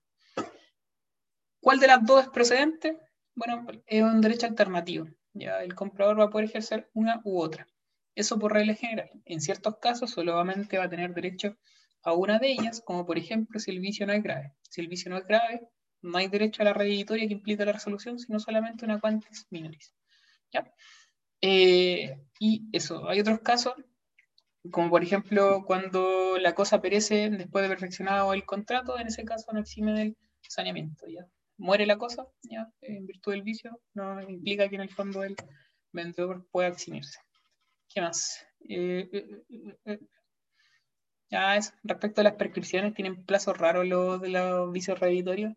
Yo creo que todos nos aprendimos en su momento para el grado los plazos, que era si son muebles, inmuebles y todo lo Nunca le han preguntado, esa es la verdad. No creo que a alguien le importen tampoco. Son plazos disminuidos, sí, son plazos especiales. Quizás es importante manejar eso, pero si se lo aprenden bien, si no, no se calienten la cabeza. Respecto a las obligaciones del comprador, de recibir la cosa comprada, ¿cierto? Si no quiere recibirla, está en mora y está en mora, en el fondo procede lo que el pago por consignación. Em, mm, mm, mm, y eso, y se aplica la misma regla de, la mora del acreedor, no sé si se acuerdan, pero la, culpa se eh, disminuye, ¿cierto? De culpa leve se va a responder por culpa grave, eh, los gastos de conservación ya no van a ser del vendedor, sino que van a ser del comprador, etcétera, etcétera, Y la otra obligación del comprador, ¿cierto?, es pagar el precio. Yo les dije que las obligaciones del comprador no son tan importantes y es porque efectivamente no son tan importantes. Aplica las reglas generales de las obligaciones, no más que eso y no hay mucho más que hablar, ¿ya? Em, mm, mm, mm, ya. Lo último de la compraventa, típica pregunta de grado es ¿qué pactos accesorios se pueden celebrar en torno a la compraventa? Todas responden pacto comisorio, pacto de retroventa y pacto de retracto, ¿ya? Eso es erróneo, ¿ya? Eh, en los pactos accesorios de la compraventa, lo que hay que responder es que se puede celebrar cualquiera, por autonomía de la voluntad. ¿ya? Pero el código regula tres casos, que el pacto comisorio, el pacto retroventa y el pacto retracto. La característica que en el fondo une estos tres es que todos ellos van a generar como sanción la resolución del contrato. ¿ya? si es que eventualmente ocurre el supuesto en el cual rige uno u otro de ellos. Ya. En primer lugar, ¿cierto? Tenemos el pacto comisorio. No se acuerdan que el pacto comisorio, pero está relacionado, ¿cierto?, con un tipo de condición resolutoria eh, y que en el fondo va a dar lugar a la resolución, ¿cierto? Si es que eh, hay un incumplimiento de las obligaciones contractuales. Siempre en el fondo sí se expresa. ¿Ya? Había una clasificación aquí del pacto comisorio, ¿y se acuerda cuál es la distinción que hacer? a tomar cerveza mientras tanto. En el caso del pacto comisario calificado, eh, operaba ipso facto. Muy bien, el simple, ¿cierto? Tenía los mismos efectos de... De la condición resolutoria tácita. Perfecto, todo lo que hay que saber, ya es como... Insisto, a medida que vamos avanzando en la materia, cada vez aparecen más referencias a la materia de atrás. Ya no se desconectan de toda la guay y digan como, ay, no, sí, no me acuerdo nada, o esto ya lo vi nomás y se, confían. En el fondo traten como hacer el ejercicio mental de ir recordando la materia. ¿ya? Y luego tenemos el pacto de retroventa. ¿Qué implica el pacto de retroventa? En que el vendedor se reserva la facultad de recobrar la cosa vendida, reembolsando al comprador la cantidad determinada que se estipulara en defecto de estipulación lo que haya costado la compra. ¿ya? Tiene un plazo máximo de cuatro años, sin perjuicio que se puede pactar uno menor. Y para poder recomprar la cosa, en el fondo el vendedor inicial, el primitivo, va a tener que pagar lo mismo de la compra-venta o bien un precio distinto si es que así se hubiese estipulado. Insisto, el efecto de este pacto de retroventa es deja una cláusula, ¿cierto? Yo le vendo algo a la Vale y en, la, en esa compraventa dejamos establecida una cláusula de retroventa en virtud de la cual yo me resuelvo el derecho a recuperar la cosa. Si yo ejerzo esa cláusula de retroventa, el efecto de la primera compraventa con la Vale es que se resuelve y por tanto la cosa me vuelve a mí. ¿ya? No hay una segunda compraventa, sino que solamente una y yo hago ejercicio de la cláusula. ¿vale? Eh, y la otra es el pacto de retracto, que es aquel en el cual el vendedor se puede reservar la facultad de eh, poder vender la cosa a otro postor que aparezca luego, ya eh, que en el fondo otorgue mejores condiciones que el primer comprador. Eh, aquí hay un plazo máximo de un año y aún así se aparece una persona con una mejor oferta que el, primer, que comprador, ¿ya? el comprador de la cosa igual va a poder igualar la oferta o bien va a poder mejorarla. ¿ya? insisto, la resolución, o sea, el, efecto que se da en caso de que haya retracto es la resolución de la compra-venta. Y ustedes saben que la resolución genera, en términos generales, ¿cierto? Eh, efecto retractivo. Lo último está el tema de la nulidad por la venta por lesión enorme. ¿ya? la venta por lesión enorme, ¿cierto? Está regulada en el código, tanto respecto de la permuta como la compraventa, siempre y cuando recaigan sobre bienes raíces, que no se olvide esa weá de que en el fondo solo sobre bienes inmuebles. Em, hay reglas que tienen que manejar dentro de todo el supuesto de lesión enorme. Este es probablemente el único importante o el más importante, quizás también con la cláusula penal. Y es que eh, en el caso del vendedor, este va a sufrir lesión si es que el precio que se pacta o que recibe es inferior a la mitad del justo precio de la cosa que se vende. Ya. Em, cuando hablamos de justo precio, es un precio comercial. Eso en el fondo hay que tenerlo claro. Se ha preguntado también en los grados, también en los escritos. Ya un precio comercial, no el precio del avalúo fiscal, que es como lo que siempre se usa. No, no el avalúo fiscal, sino que el avalúo comercial. Y es el avalúo comercial a la fecha de la compraventa, no es por ejemplo a la fecha actual. Si yo le vendí algo a la Vale el 2015, ah, está escrita esa huella ya. El 2018, ya un inmueble el 2018, en el fondo del justo precio de la cosa a la fecha del 2018, ¿ya? Y yo le vendí, por ejemplo, a la Vale esa casa en 50 millones. Pero resulta que la casa, ¿cierto? Valía 120 en términos comerciales. ¿ya? En ese caso, yo, que soy el vendedor, recibo el inferior a la mitad del justo precio de la cosa que se vende. Porque el justo precio dijimos que eran 120, la mitad son 60 y eso lo vendí en 50. ¿Ya? Al contrario, el comprador va a sufrir de lesión cuando el justo precio de la compra sea inferior a la mitad del precio que se paga por la cosa. Siempre me confundo con esta regla, porque el código lo dice de manera más extraña que la mierda pero, pero dice relación con que en este caso yo le vendo, ¿cierto? La, la, la casa la vale, pero se la vendo en 120 millones, cuando en realidad solo vale 50. Se queda en la misma regla, pero el revés. ¿ya? Eh, y en ese caso, eh, el justo precio de la cosa, ¿cierto? Eran 50, eran, eran 50 millones, ¿cierto? Y ese justo precio es inferior a la mitad del precio en que se vende. yo se la vendí en 120, la mitad son 60, yo se la vendo en 50. Eh, eh, eh, ah, y también es presente siempre y cuando el comprador no haya enajenado la cosa. En ese caso genera un efecto distinto, es que en el fondo se puede perseguir el precio, el sobreprecio que en el fondo recibió el comprador a raíz de ella. A veces son como reglas especiales que en el fondo pueden leerlas del código. No son tan relevantes. cuestión importante, la acción de nulidad en este caso prescribe en cuatro años, eso sí es importante. Eh, corre contra toda persona y la acción es irrenunciable. Ojo aquí, creo que en algún momento lo dije, cuando uno presenta una acción por lesión enorme, lo que debe hacer es demandar la rescisión o nulidad. Eso es lo correcto. Yo demando nulidad. ¿vale? Y el juez va a declarar la nulidad y en esa sentencia, una vez declarada la nulidad, le va a conceder el derecho a la otra parte ¿ya? a fin de que pueda enervar esa sentencia, esa sanción de nulidad, ya sea pagando, ¿cierto? O restituyendo el precio, según sea el caso a caso, con la sanción del 10%. ¿ya? Pero es, es el supuesto, ¿vale? La demanda es de nulidad. El juez lo que va a declarar es la nulidad, sin perjuicio que le conceda a la otra parte el derecho de pagar. Les voy a dejar después una, un petitorio de, de sentencia, o sea, una, perdón, una sentencia con lo resolutorio para que lo echen un vistazo porque es súper importante. Eso. Eh, veamos los contratos reales. Yo creo que lo dejamos hasta ahí hoy día. Vemos después los accesorios por una cuestión de tiempo y para que estudien bien lo que es compraventa sobre todo.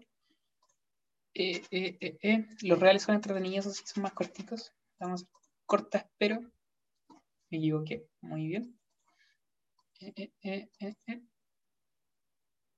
Ya.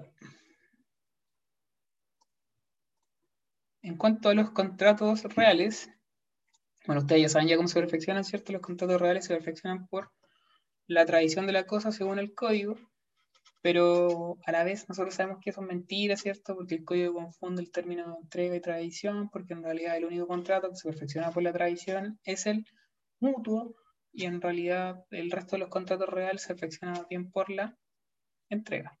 ¿ya? Eh, ¿Por qué? Porque la entrega, ¿cierto? No transfiere necesariamente el dominio de la cosa. El primer contrato real con los contratos reales hay una discusión respecto a si son o no son necesarios. Hoy en día, parte de la doctrina, entre el profe Pinochet, sostiene que eh, en el fondo los contratos reales no son necesarios ya porque perfectamente un contrato real podría constar por escrito, por ejemplo, y que sea esa su solemnidad o perfectamente podría ser consensual. ¿ya? Eh, y que esta categoría de contrato en el fondo es más bien anacrónica. Ahora, los tres contratos reales que vamos a ver son el comodato, eh, el mutuo y el depósito. No obstante, hay un cuarto contrato real que nadie lo nombra, no sé por qué, se le olvida que el contrato de prenda, que lo vamos a ver después de los accesorios, pero también es real.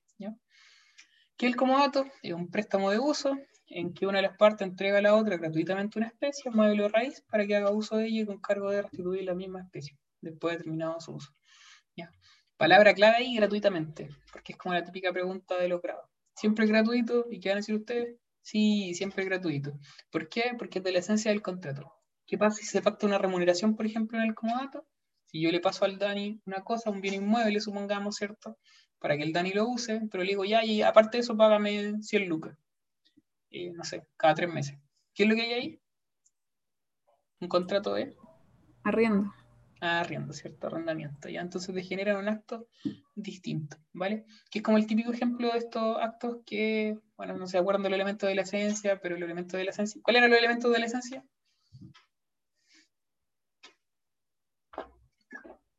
¿Cómo se define el elemento de la esencia? Aquellos sin los cuales. No produce efecto alguno o degenera un contrato diferente. Muy bien, si al contrato de comodato le falta gratuidad, ¿cierto? Y en el fondo hay una remuneración, vendría siendo arrendamiento. Muy bien. Em, al comodante, ¿cierto? Eh, le surge la obligación de, o sea, perdón, el comodante, tiene, el comodante va a entregar la cosa y así perfecciona el contrato. Y a su vez al, al comodatario le surge una obligación principal que es restituirla. ¿ya? La obligación principal en todos los contratos reales es restituir la cosa, ¿ya? lo que se le dice A. En cuanto a sus características, aparte de que es gratuito, tenemos que es real, ¿cierto? Obviamente, y se perfecciona por la entrega, no por la tradición. Va a ser unilateral, ¿ya? Todos los contratos reales, a su vez, son unilaterales, ¿ya? También es importante, todos los reales son unilaterales. ¿Por qué? Porque ello emana la obligación principal de restituir. Es un título de mera tenencia, ¿cierto? Y lo otro es que la cosa no debe ser fungible. Y cuando hablamos de no fungible, en realidad es que no sea consumible. ¿Por qué? Porque el comodatario tiene el cargo de restituir la misma especie después de terminado su uso. Si hace uso de ello, y si fuese consumible, ¿cierto? ¿Va a poder restituir la misma? No. ¿ya? ¿Por qué? Porque la cosa se consumía. ¿ya? Eh, en cuanto a las obligaciones del comodatario, tenemos que son las de conservar la cosa, la de usarla de restituirla, esto es sencillo. La conserva, ¿cierto? Eh,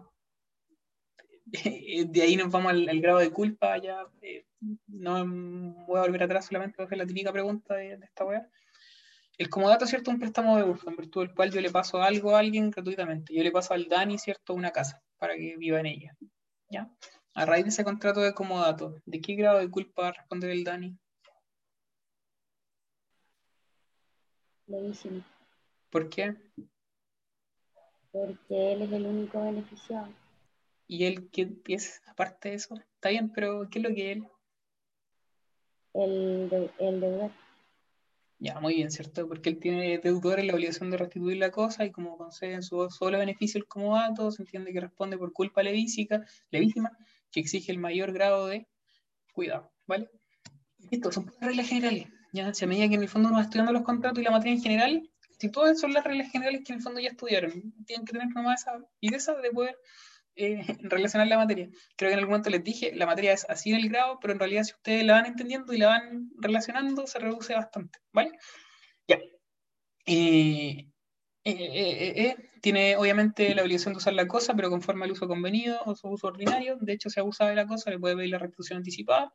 Y por último, debe restituir la cosa prestada. En primer lugar, en la época convenida, o bien después de haber hecho el uso convenido. ¿ya?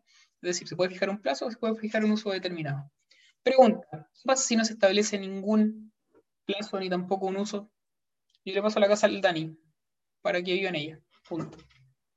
No se la paso en el fondo para que viva en ella hasta que pase el grado. Ya, se la paso, se la paso más para que viva en ella. ¿Cuándo me la tiene que restituir? Nunca.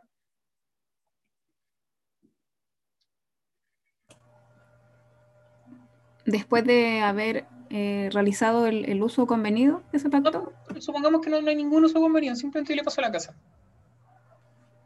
Cuando muere el comodatario. Ya, es un supuesto, pero un supuesto extraordinario. Ah, Eso es trampa, trampa. Ya, pero ¿cuándo, ¿cuándo en el fondo tiene que restituir el Dani? No, no lo vamos a matar todavía.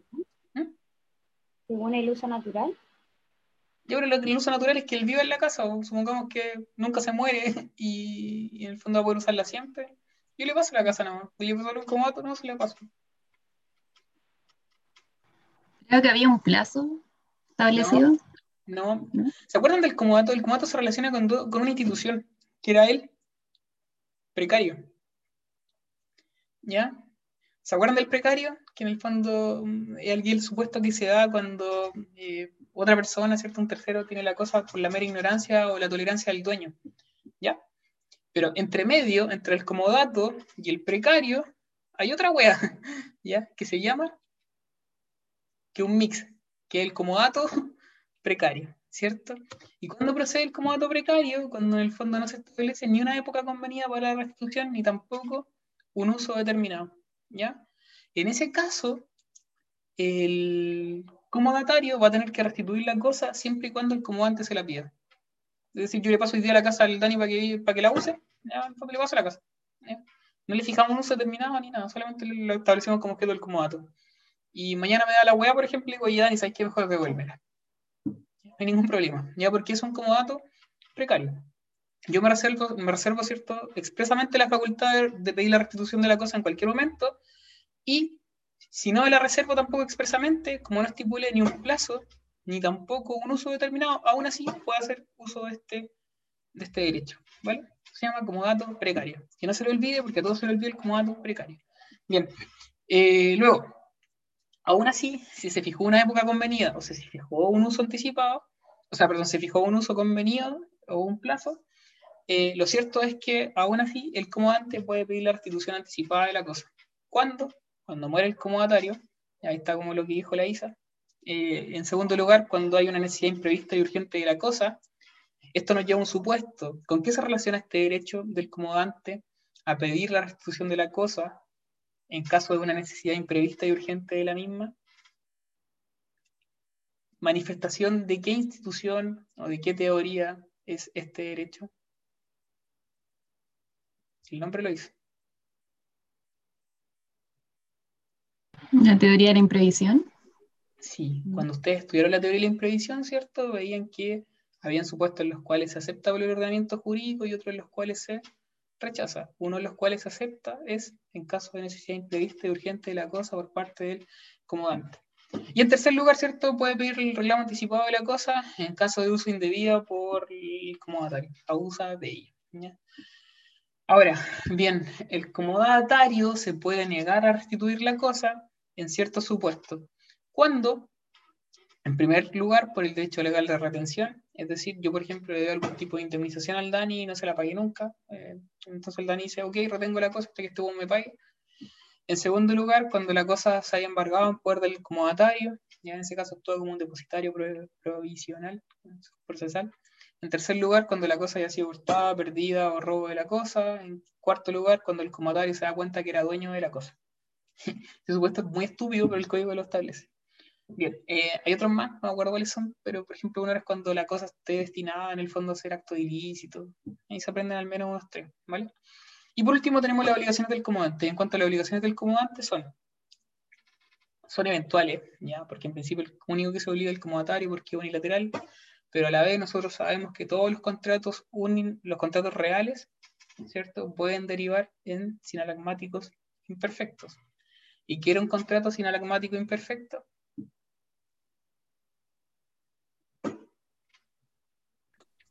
Que nace, como un, que nace como un contrato unilateral, pero que, no sé, con motivo de ciertas circunstancias se transforman o genera, o genera obligaciones para la parte que no la, no la había contraído.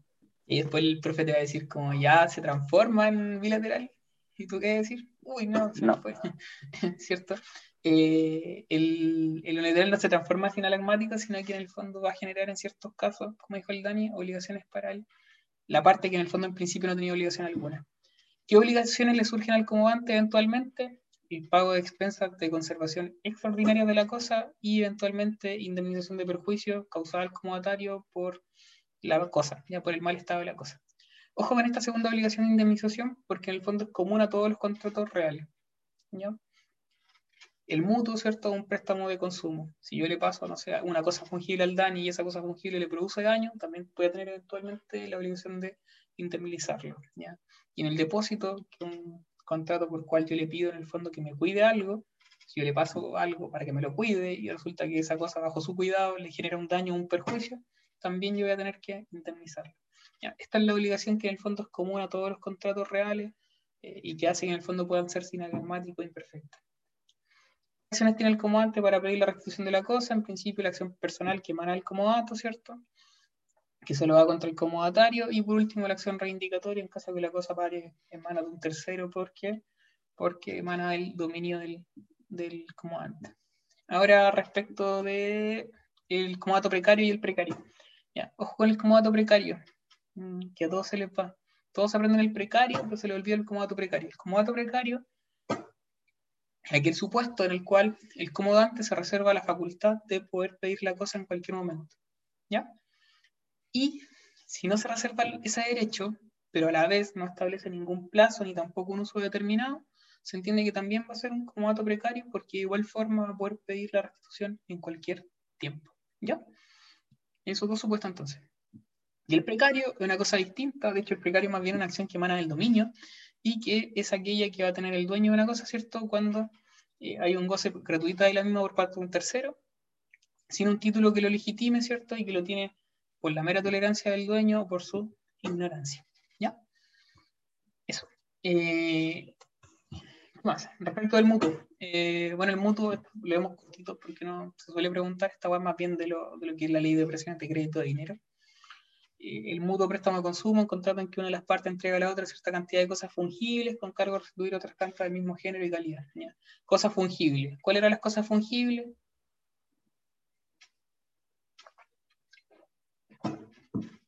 ¿Cuáles eran las cosas fungibles? Eh, La que se podía como... cambiar por un equivalente, algo así. ¿Ya? ¿Bien? ¿Cuál es la típica cosa fungible? El dinero. Muy bien. Cuando sale en la tele, ¿cierto? Préstamos de consumo, a ustedes ya me imagino que le llegan weas de los bancos, ¿cierto? Al mail. Eh, toma tu préstamo de consumo, bla, bla. ¿De qué estamos hablando? De préstamos de dinero, ya. Mutuos. Ya, más allá que si uno le llame créditos, ya el fondo más que un crédito es un préstamo de consumo, mutuo, ¿ya? De dinero. Eh, el mutuo en todo caso hay que entenderlo de dos. Hay dos tipos de mutuo. Ya, métanse todo el tiro de la cosa. Está el mutuo civil, que está regulado en el Código Civil, y el mutuo de dinero, o que más bien calza entre lo que son las operaciones de crédito de dinero que están reguladas por la ley 18.101. ¿Ya? Esta ley en el fondo uno la estudiaba al resto del grado, pero tiene que saber que el mutuo de dinero en general cae dentro de ese supuesto. ¿Vale? Y son distintos porque tienen una característica en realidad que en el fondo lo hace distintivo, que es la onerosidad o gratuidad. El mutuo civil, que por ejemplo yo puedo entregarle como préstamo de consumo a ustedes, no sé, un kilo de tomates, ¿ya? que son sacados de mi huerto. ¿ya? Eh, no sé, le doy un préstamo de consumo, ¿cierto? A la Nacha, ya toma ahí tienes tu caja de tomate, tomate Nacha. Ya son bienes fungibles, ¿cierto? Son intercambiables unos por otros. Eh, en ese caso, ese mutuo es civil y se entiende que es naturalmente gratuito. ¿Vale? En el caso del préstamo de dinero, que va a estar enmarcado dentro de lo que es la ley de operaciones de crédito de dinero, ya, ese mutuo es naturalmente oneroso. ¿Y cuál es la, la onerosidad que se da a mi favor? Los intereses. ¿ya? Intereses, que se les llama intereses por el uso del dinero. Y que son distintos a los intereses moratorios o penales, que son por el retraso del cumplimiento de la obligación. ¿Ya? Ya, eso. No, no, no se aprende ninguna hueá más, eso es. ¿ya? Y el mutuo aparte en el fondo recalza una cosa fungible, cierto punto. Otra característica especial es que como son cosas fungibles, el mutuo sí se perfecciona por la tradición de la cosa porque transfiere el dominio. ¿ya? ¿Cuáles son las obligaciones del mutuario? Eh, restituir la cosa, ¿ya? Punto. Va a haber que distinguir ahí en el fondo si es gratuito o oneroso, ¿cierto? Si es oneroso, en general van a ser intereses, y esos intereses van a estar regulados principalmente por lo que es la 18.000. ¿Era 101 10? No sé si está mal esa. No, la 18.010, por ciento. Ya no sé, una del arrendamiento y el otro es de la ley de operaciones de crédito de dinero. Eh, yo parece que estaba hablando de la de arrendamiento. Muy mal. Eh, y, y muchas otras cosas fungibles, ¿cierto? Dijimos que operan las reglas del Código Civil. Y ahí dentro de las obligaciones son restituir igual cantidad de género y calidad, es naturalmente gratuito. y si no se puede restituir la misma cantidad, género y calidad, restituirse su valor al tiempo de hacerse el pago. ¿ya? Punto. En cuanto a las obligaciones del mutuante, ya dijimos que eventualmente le puede surgir una obligación, ¿cierto? En este caso entiende que el mutuo va a pasar a ser sinalmático imperfecto y esa obligación va a ser la de indemnizar al mutuario si hay daños por la mala calidad del estado de las cosas. Eh, ya eso. y luego tenemos por último el depósito. ¿Qué es lo que es el depósito? El contrato en que se confía una cosa corporal a una persona que se encarga de guardarla y restituirla en especie. Ya. A diferencia del comodato, que era el solo beneficio del deudor, el depósito en beneficio de quién va a ser? Del acreedor, ¿cierto? Por tanto, ¿de qué grado de culpa va a responder el deudor? Grave. grave, ¿cierto? Es como el típico ejemplo cuando uno del 1547 le piden ejemplo de cuándo es grave y cuándo es levísima, como dato y el depósito. ¿ya? Eh, hay una excepción, la vamos a ver al tiro. Pero eso. Otra cuestión importante aquí en el depósito, la palabra confía, al igual que en el mandato. ¿Ya? Confía. Por tanto, nosotros podemos deducir que el depósito es un contrato intuito personal. Y que por tanto va a extinguirse por la muerte de, de las partes situación similar pasa en el comodato. El comodato también se entiende que es eh, un contrato intuito personal, pero solo para él como da, solo, solo para el comodante, no para el comodatario. ¿ya? ¿Por qué? Porque si el Dani necesita una casa y yo se la presto, ¿al Dani le importa que le preste la casa? No, le importa una soberana por ¿cierto? Que le pase la casa. Él quiere una casa y a lo mismo se la pasa a cualquier persona. Pero a mí, como comodante, ¿cierto? Sí me importa saber a quién se la estoy prestando. Por eso el comodato se extingue por la muerte del comodatario, pero no por la muerte del comodante. ¿Ya? Prefiero. Eh, ya es el concepto del depósito, tiene una clasificación, tal como el depósito previamente tal, que es voluntario necesario, y el depósito que en el fondo viene a ser el secuestro, que no, no nos importa para todo efecto, ¿vale? Eh, lo que sí nos importa es el previamente tal, que puede ser voluntario y necesario. Respecto del voluntario, que es la regla general, eh, solo puede recaer sobre una cosa corporal inmueble, ya en la cual el depositario la va a guardar y restituir en especie a voluntad del depositante. Aquí el plazo no obliga al depositante, el depositante la puede pedir igual antes. O sea, si yo le pido al Dani que me guarde algo hasta el 31 de mayo, no hay problema si yo se la pido, no sé, el 20. El plazo eh, no me obliga, o sea, eh, en el fondo no me obliga a mí, sino que lo obliga a él. Él tiene que quedarse para la cosa hasta esa fecha, pero yo la puedo pedir antes. Eh, debe ser un bien corporal mueble. En cuanto a los efectos, son las obligaciones y derechos que emanan, ¿cierto? Respecto a las obligaciones del depositario, es guardar la cosa. Ya dijimos que va a responder solo por culpa grave, ¿cierto? Porque va en el solo beneficio del acreedor. No tiene derecho a usar la cosa. Remarquen esa hueá, por favor. No tiene derecho a usar la cosa. No tiene derecho a usar la cosa. Salvo que se trate de un depósito irregular, ¿Y qué es el depósito regular? Aquel que recae sobre cosas fungibles. ¿ya? Siempre y cuando estas cosas fungibles se entreguen en una, arca, cerrada y las llaves, arca nos refiere a un cofre, se le entrega las llaves más encima, o bien que se le entregue esta cosa fungible en un sobre abierto. ¿ya? Dinero, por ejemplo, en un sobre abierto. el problema es que lo use en ese caso siempre y cuando tenés que restituir la misma cosa fungible. Eh, si es otra cosa corporal, va a tener que, y que no sea fungible, va a tener que no usarla. ¿ya? Y lo otro es que la segunda obligación es que restituir obviamente la cosa en depósito. ¿ya? Eh, ¿Qué más? Respecto a las obligaciones que pueden surgir para el depositante, volvemos a lo mismo, indemnizar los daños y perjuicios que eventualmente puede provocarle la cosa. Y por último, los gastos de conservación. Este pago de los gastos de conservación se refiere a los gastos de conservación eh, el depositante que sean ordinarios, ¿ya? En el comodato eran los extraordinarios, ahora son los ordinarios, ¿ya? ¿Por qué aquí son los ordinarios? Porque en el fondo el depositario no tiene por qué pagar los gastos de conservación ordinarios, en realidad está haciéndole un favor al depositante, ¿ya? En el comodato era todo lo contrario, ¿vale? Eh, ¿Qué más, qué más, qué más? Y el depósito necesario, ¿ya? El depósito necesario, piensa el tío en el caso de, terremoto, eh, incendio, ya, eh, la típico, el típico caso, ¿cierto? Que pasa en, en, las poblaciones. Se me está quemando la casa, ¿qué es lo que hago yo? Empiezo a sacar las weas para rescatar algo, y cuando la rescato, ¿cierto? Le pido al primer vecino, oiga, vecino, me cuida la cosa, me cuida la estufa, no sé, me cuida el perro, me cuida, no sé, el refrigerador, y el vecino llega y lo va a guardar a su casa. ¿ya? Se le llama depósito necesario porque en el fondo el depositante no escoge a la persona el depositario, simplemente por las circunstancias, ¿cierto? Necesita celebrarlo y se lo entrega a cualquier persona. ¿Ya? Eh, en ese caso se le aplican reglas especiales, que son las que ustedes tienen que manejar. En principio son las mismas, pero hay dos excepciones. En primer lugar, no hay limitación a la prueba testimonial. Y en segundo lugar, el depositario responde disculpa Ya, nosotros habíamos dicho que la regla general era culpa grave, ahora va a ser culpa leve. Es decir, le agravamos un poco la responsabilidad. Ya, se la subimos un poquito. ¿Por qué? Porque en el fondo es como lo mínimo, como buen vecino, no sé, pues como por último cuida bien la wea, pues, ¿ya? ¿Qué pasa en estos casos? Que en general alguno de los vecinos hace el vivo y se lleva la cosa y no aparece nunca más con la wea, ¿cierto? Suele pasar. Eh, y el otro caso, eh, o sea, la otra, la otra regla especial es que no hay limitación a la prueba testimonial. 1708, 1709 el Código Civil. Formalidad por vía de prueba, ¿cierto? ¿Cuál era la formalidad por vía de prueba? Todos aquellos actos que contienen la entrega o promesa de una cosa que valga más de 2 UTM debe constar por escrito. Y si debe constar por escrito, ¿cierto? Pero no, se, no constó por escrito, no se va a poder probar el contrato por prueba de testigo. Pregunta, se me está quemando la casa. Ya, estoy sacando la lavadora, se la paso a mi vecino para que me la guarde, y mi lavadora, no sé, vale 200 lucas.